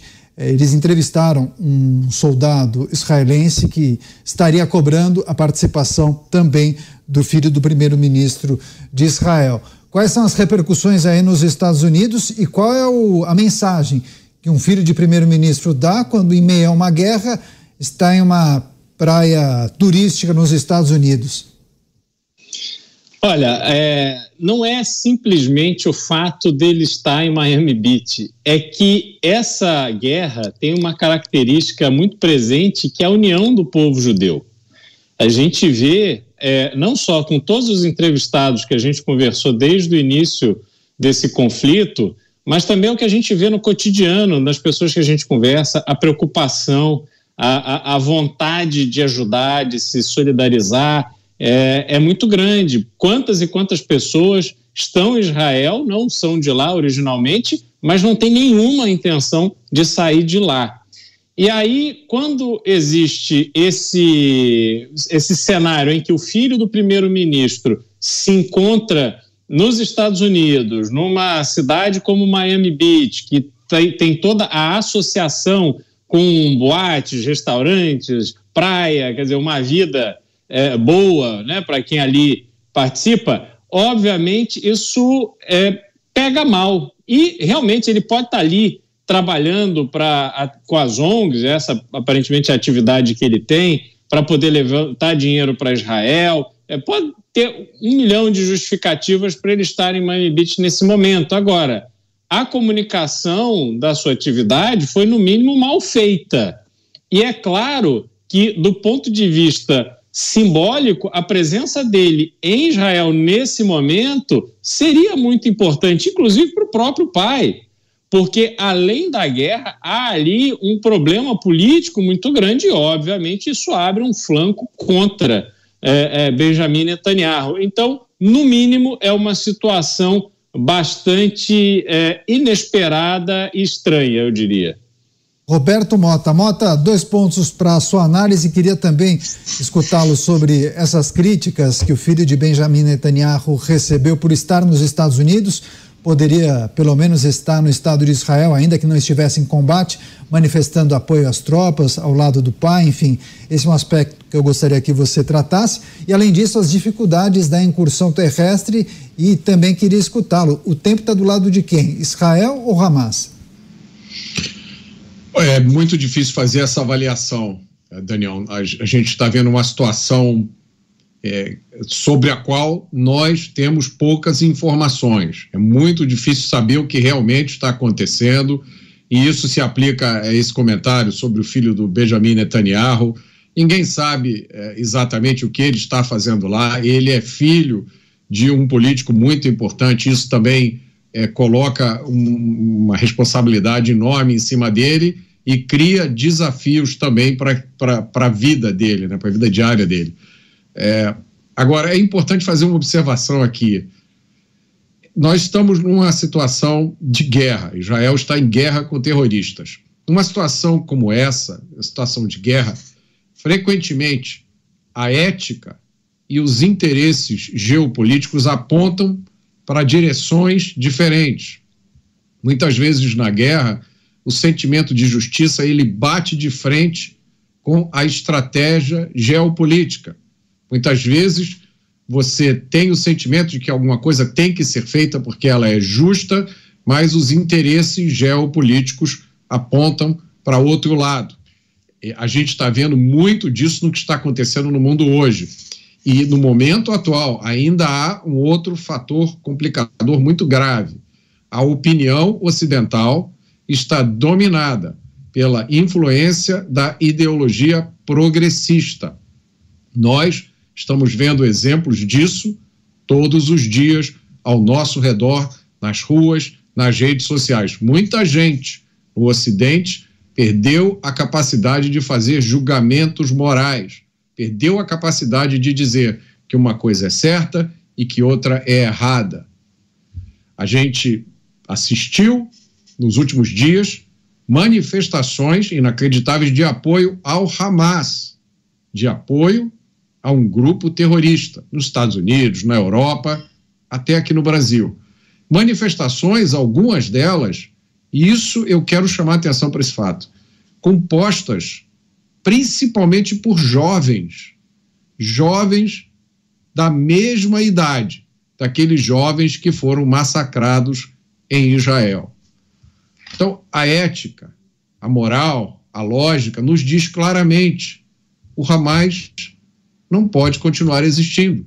Não existe espaço para um grupo como esse no mundo. E é a sobrevivência do Ocidente que está em jogo nesse caso. É isso. A gente está trazendo as principais discussões sobre os assuntos mais importantes relacionados à guerra e também trazendo as atualizações que chegam a todo instante pelas agências internacionais. Inclusive, há pouco a produção me passou que as forças de defesa de Israel anunciaram que já conseguiram eliminar cinco lideranças do Hamas. Um, inclusive, foi identificado como Shadi Barud que seria uma das lideranças que arquitetou, planejou os ataques do dia 7 de outubro. Agora, Dantas, do ponto de vista militar, de combate, parece que foi um dia vitorioso para as Forças Armadas de Israel, especialmente por conta uh, desse, dessa baixa no Hamas. Conseguiram eliminar um dos chefes, um dos uh, que planejaram e arquitetaram as ações do dia 7 de outubro. Uh, naturalmente, os desafios são maiores, né? Os cabeças do Hamas nem ficam na faixa de Gaza, ficam no exterior, e aqueles que estão no fronte são rapidamente substituídos. Tirar, é. os, tirar os líderes do fronte acaba impactando na estratégia de guerra do Hamas ou isso faz pouca diferença?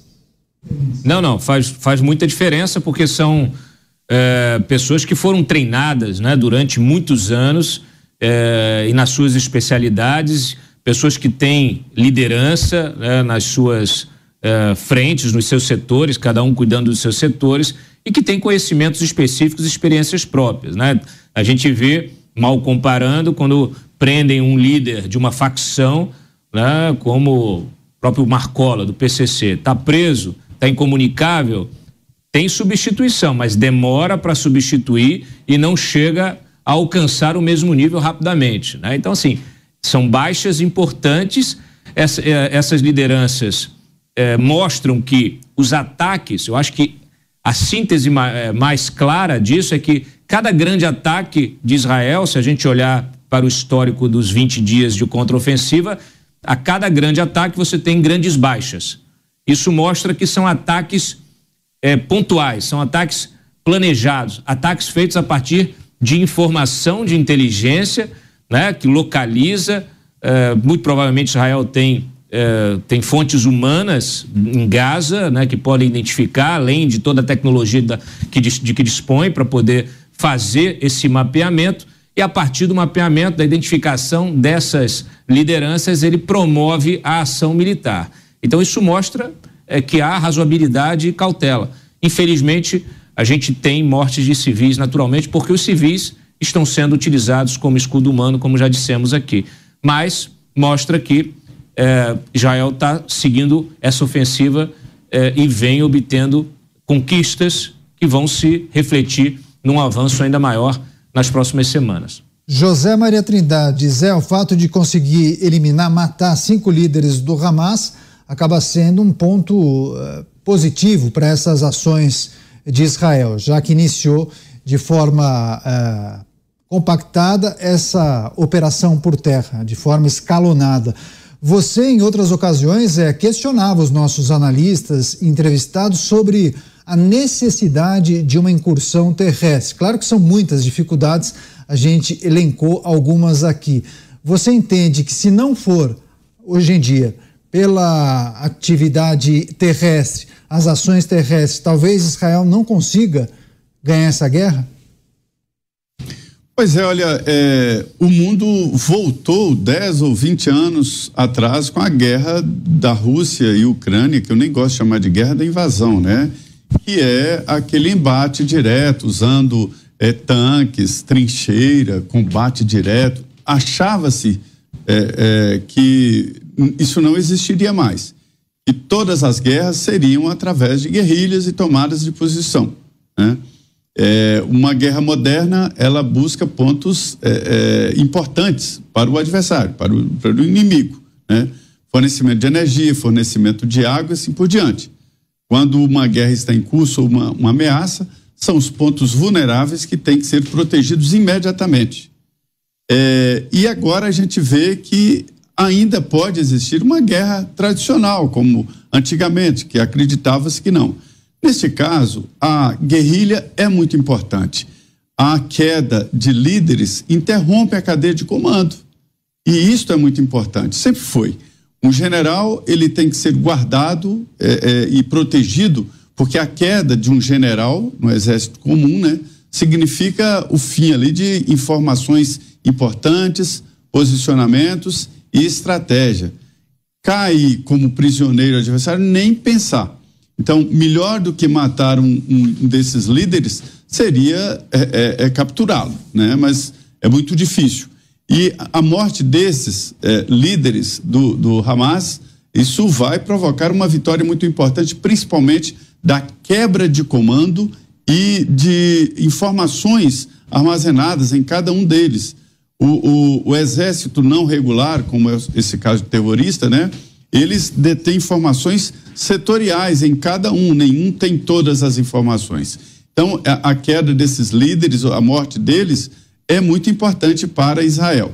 E, é, e trata-se de um trabalho, evidentemente, de inteligência, de informação, para saber onde estão esses líderes, geralmente muito mais protegidos e disfarçado ali entre civis, exatamente para não dar a impressão de que eles são os líderes. Identificar o líder e eliminar um líder é muito difícil. Né? Um, e, e se Israel realmente fez isso, uma grande vitória. Interromper a cadeia de comando é um dano muito grave assim numa luta desse, desse tipo. Tá certo, a gente vai dar uma paradinha nos assuntos da guerra entre Israel e Hamas. Tem vários assuntos importantes no noticiário aqui do Brasil.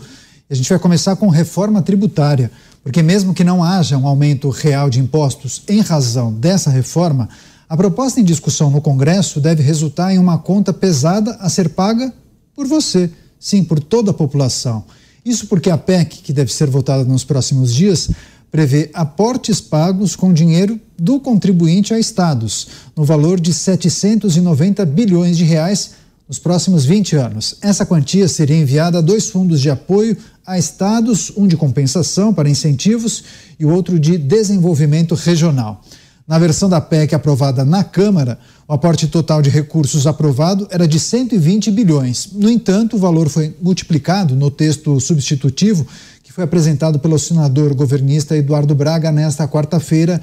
Ele pode aumentar devido à pressão de governadores, ou seja, perspectivas preocupantes para o cidadão brasileiro, especialmente em relação à reforma tributária. Vamos fazer um giro com os nossos analistas. Vamos começar com Brasília. Cláudio Dantas também acompanhando eh, tudo que envolve essa discussão da reforma tributária e o trabalho que vem sendo feito por Eduardo Braga, senador antigo, muito conhecido, inclusive, dos amazonenses. Eh, Dantas, o que está em jogo e conta mais dessa possibilidade do brasileiro ser onerado mais uma vez, hein, meu amigo? Pois é, a gente, a gente sempre paga a conta, né?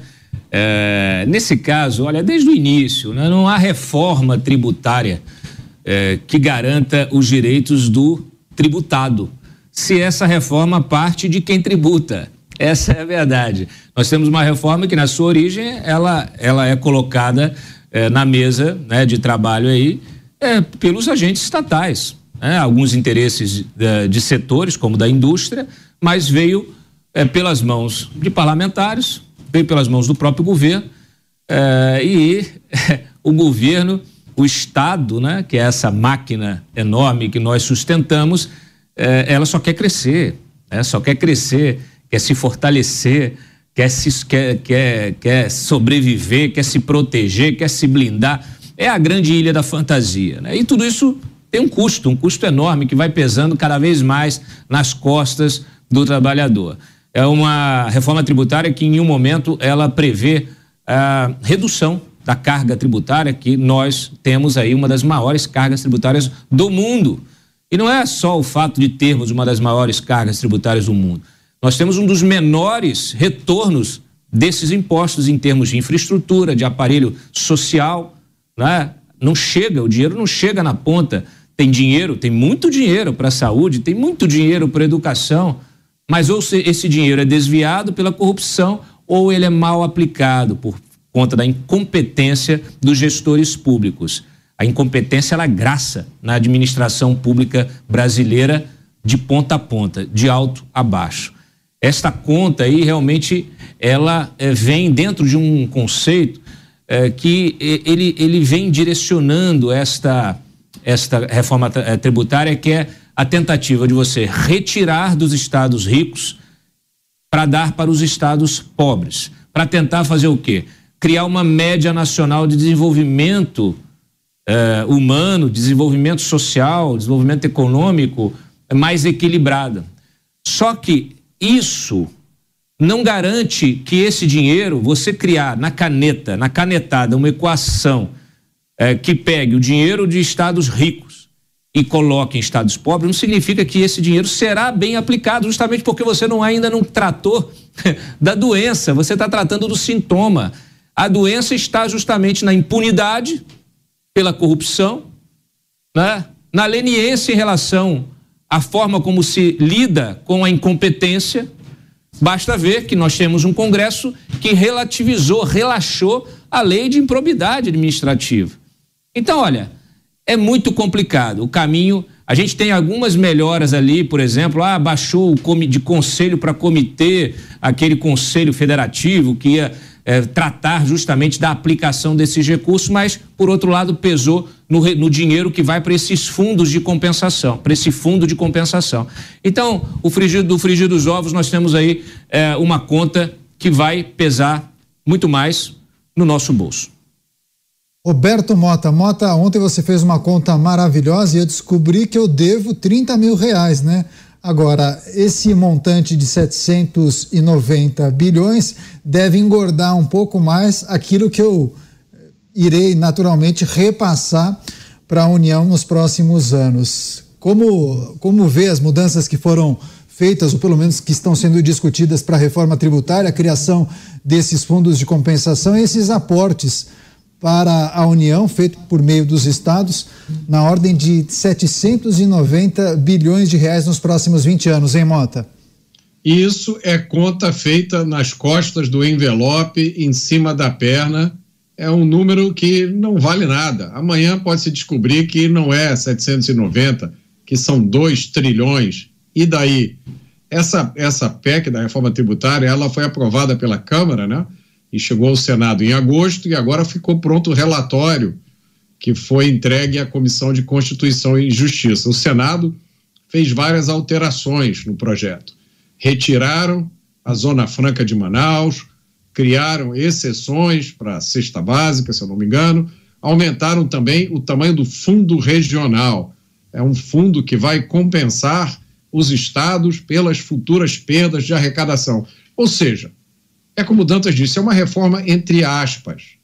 É uma reforma que tinha como objetivo simplificar. Agora, examinem essas regras. Eu desafio ao nosso espectador, ao nosso ouvinte, vá lá no site, baixe o projeto, leia e me diga se essas regras são simples ou não. Espera-se que é, essa reforma, entre aspas, resulte em um aumento grande da carga tributária no setor que mais emprega no Brasil, que é o setor de serviços. Como é uma reforma ruim, foram criadas inúmeras exceções. Essas exceções têm um custo. Quem paga esse custo somos nós. E ainda chamam isso de reforma. Pois é, a gente vai fazer uma rápida parada, só que eu quero chamar a sua atenção. Você que está sintonizado na Jovem Pan News pelas emissoras de rádio, na TV por assinatura ou gosta de nos acompanhar pelas plataformas digitais, como por exemplo o Panflix, fique com a gente, a gente vai fazer um intervalo muito rápido, um minuto e meio. Na sequência, a gente vai falar sobre o julgamento de Jair Bolsonaro no Tribunal Superior Eleitoral. Sim, mais um julgamento, ele poderá ficar inelegível. Será que as penas iriam se somar? A gente vai explicar daqui a pouquinho, um minuto e meio. Fique por aí. Os pingos nos is. Jovem Pan.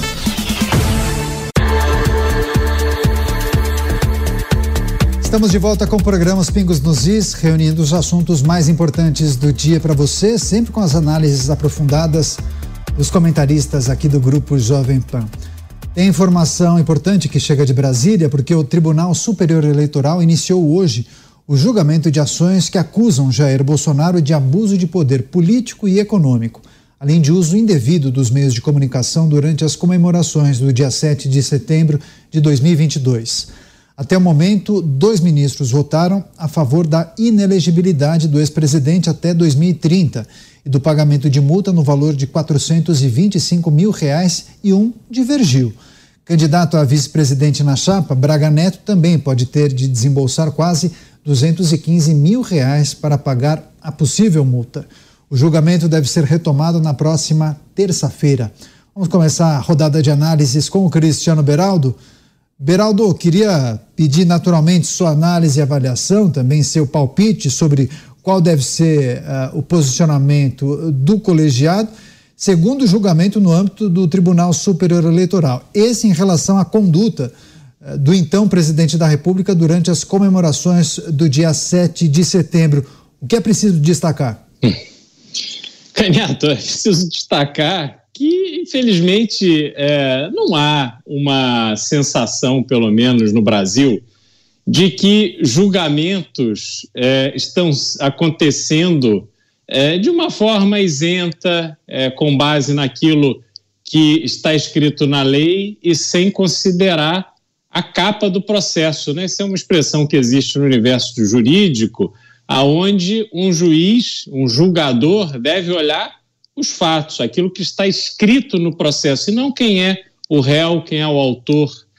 Mas, nesse caso, a gente sabe que não há expectativa de haver um julgamento isento, porque, infelizmente, é, vimos a justiça brasileira se reduzir a isso. Num determinado momento, é contra o Lula. Aí depois passa a não ser mais interessante decidir contra o Lula, então se passa a decidir a favor do Lula. Aí vai se decidir contra o Jair Bolsonaro. E amanhã vai se, de se decidir contra ou a favor de alguém conforme o interesse de ocasião. Então, infelizmente, eu sou um descrente da justiça com J maiúsculo, da justiça que vimos no Brasil em outros tempos, talvez ali até a década de 90 a gente tenha, ou início dos anos 2000, a gente tenha a lembrança de composições de tribunais que eram realmente assim brilhantes pelo conhecimento que havia por parte dos ministros, por parte dos juízes.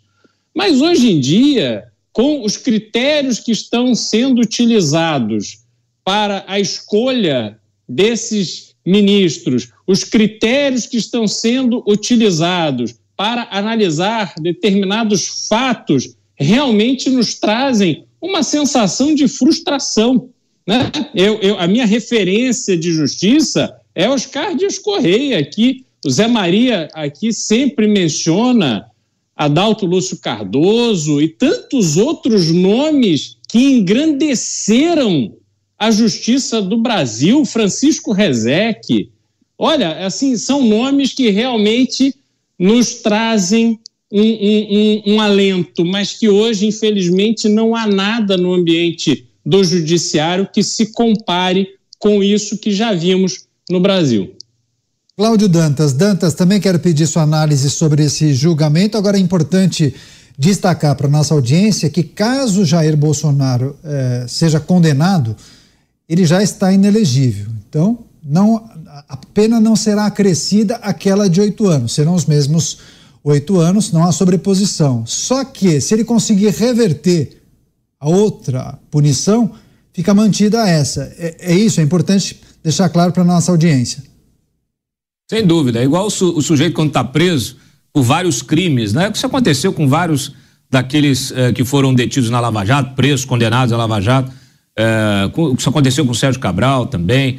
É, o sujeito tem lá, tem duas, três condenações ou duas, três é, prisões e aí consegue o habeas corpus para uma, não consegue para outra, tem que entrar de novo, tem que ser submetido a um novo recurso, a um novo processo, a uma nova análise. É isso que vai acontecer com o Bolsonaro. E a gente tem que ver, porque assim, houve um, uma suspensão do julgamento, pedido de vista aí. É, se demorar muito esse julgamento, fica para o próximo ano, né? A gente já está aí é, quase chegando né, no, no, no, finzinho do ano, e se ficar para o próximo, ele já ganha mais um ano, né? Porque aí vai, vem a condenação, a condenação de oito anos, vem mais um aninho e vai se somando. Lembrando que tem várias outras ações lá, eu falei isso aqui naquele primeiro momento que ele foi condenado, e há uma, uma ideia de que essas ações elas sejam julgadas, julgadas, julgadas, e isso vai se avolumando e amplie a, essa condenação, essa, essa, essa, esse impedimento né, dele concorrer a novas eleições para além eh, de oito anos, para mais, né, pelo menos mais, mais cinco, seis anos. Então, a gente tem que esperar para ver o final dessa, dessa história, mas, de fato, vai dificultando. Mesmo que a condenação saia já neste ano, vai complicando aí mais uma vez eh, e te, tornando a situação eh, eleitoral, vamos dizer assim, política né, do Bolsonaro é, mais difícil. A gente segue acompanhando, tem várias outras notícias importantes, porque o governo Lula anunciou um aumento de impostos para gasolina, diesel e gás de cozinha a partir de fevereiro. Conforme um despacho que foi publicado no DO, que é o Diário Oficial da União, o ICMS pode ter um reajuste de até R$ 2,08. O motivo desse aumento das alíquotas ainda não foi divulgado pelo Conselho Nacional de Política Fazendária. As mudanças na forma de apuração do ICMS sobre os combustíveis foram bem recebidas pelo mercado. Entretanto, estados ainda alegam perda de arrecadação e negociam compensações por conta de perdas no ICMS. José Maria Trindade, esse é um assunto que sempre mexe muito com a nossa audiência, porque trabalhadores, pessoas que se utilizam naturalmente de veículos ou para deslocamento próprio ou para trabalho, e quando tem um anúncio de reajuste no ICMS, é fato, né? Tudo acaba sendo impactado, né, Zé? O empresário não paga imposto, isso é uma lenda. Quem paga imposto é o consumidor. O empresário apenas é, é, pega o dinheiro do consumidor, ou seja, recolhe e repassa. Essa é a realidade. Evidentemente que o imposto desse não será do lucro, lucro justo, honesto, do que trabalha para vender a gasolina, né? Isso não vai ser incorporado no lucro. Isso vai passar para o consumidor. É normal. Ou seja, há uma punição ao consumidor. Agora, esse é, processo de aumento de impostos nos combustíveis, ele primeiro que é covarde e burro, porque é fácil de ser cobrado, né? Está ali na cara. Colocou a gasolina, já vai diretamente para os cofres públicos uh, o, o imposto, né? Mas, por outro lado, ele provoca em cadeia um aumento dos preços. E num momento em que o mercado está muito sensível, o mercado está desequilibrado, ainda não entendendo direito onde está a demanda e onde está a falta de produtos. É isso que faz o preço da famosa lei que se chama oferta e procura, né? Onde há uma oferta maior do que a procura, o preço tende a aumentar. Veja bem, é, no mercado internacional, o petróleo, apesar dessa guerra, teve oscilações, mas não que justificassem o aumento do preço dos combustíveis. E aí vem o governo jogando no time de fora e aumenta os impostos. Isto é uma agressão, repito, ao consumidor na ponta que paga o imposto quando coloca o, a, a, gasolina e o diesel e o álcool, né? Então é um, um tiro no pé porque um aumento nesse setor vai provocar inflação, porque vai em cadeia. Os produtos chegam na sua casa transportados por usando exatamente combustíveis. Rápida só lembrando. Não quer complementar rapidamente, Dantas, por favor. Rapidamente, só lembrando, Daniel, que o Confaz ele é integrado por secretários de Fazenda, né, dos estados, Todos municípios estados. e presidido pelo ministro da Fazenda. Tá certo. Bom complemento do Cláudio Dantas. A gente vai fazer mais uma rápida parada. Daqui a pouco tem assunto importante para você aqui em Os Pingos nos Is. A gente conta com essa parceria. Até já. Os Pingos nos Is. Jovem Pan.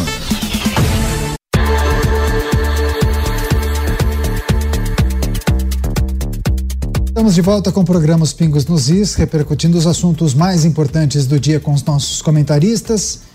E tem mais uma notícia: integrantes do governo reclamaram das críticas que estão sofrendo nas redes sociais desde o início da gestão petista e defenderam a criminalização de postagens com alegado discurso de ódio nas plataformas digitais. Durante evento do Ministério da Mulher nesta quarta-feira, a primeira-dama Rosângela da Silva, a Janja, cobrou que big techs como o Google e Facebook tenham mais rigor nesses casos. Além disso, a pasta lançou a campanha Brasil Sem Misoginia, para combater o discurso de ódio e a, exposição por meio de divulgação de fotos íntimas e falsas de mulheres nas redes sociais. Roberto Mota, como observa os governistas reclamando de críticas nas redes sociais, mas as redes sociais também servem para as pessoas se manifestarem quando não gostam de algo, né? Mota, um minutinho, por favor. A história acontece a primeira vez como tragédia e depois se repete como farsa. Essa é uma frase dita por aquele barbudo alemão que criou aquela ideologia nefasta chamada, chamada marxismo. No Brasil, o problema é que a gente nunca sabe ao certo quando a gente saiu da tragédia e entrou na farsa. No Brasil, na política brasileira, você pode falar de amor espumando de ódio. É isso que acontece por aqui. Tá certo. O Dantas deu risada. Dantas, 30 segundos para você. Só posso assinar embaixo aí a declaração do Mota. Beraldo, 30 segundos. É, é, surreal você ver toda essa preocupação com ódio, mas não há reação alguma em relação a quem vai à Avenida Paulista passar a mão na cabeça do Hamas. Não é passar pano, não, passar a mão na cabeça, elogiar e criticar Israel. Realmente o Brasil não está fácil. 20 segundos, Zé estão jogando sofá fora, né? Para melhorar a, a imagem, para melhorar a receptividade e fazer a coisa direito, governar de uma maneira boa. Legal, agradeço demais vocês pela participação de hoje. Antes disso, só um recado para você. Quer ficar bem informado? Acesse jp.com.br. Todas as notícias do Brasil e do mundo, várias colunas de opinião e os assinantes têm acesso a conteúdos exclusivos e a assinatura dá direito a acesso ilimitado ao Panflix. Lá você vai encontrar em breve todo o arquivo de áudio da Rádio Jovem Pan. Clicar e ouvir os programas históricos, muitas narrações especiais. A gente conta com você. Vai lá e assina jp.com.br. Faça a sua assinatura, tá certo? Obrigado pela audiência, pela companhia. Fique agora com o Jornal Jovem Pan e o resumo das informações do dia. Jovem Pan, jornalismo independente. A opinião dos nossos comentaristas não reflete necessariamente a opinião do Grupo Jovem Pan de Comunicação. Realização Jovem Pan News.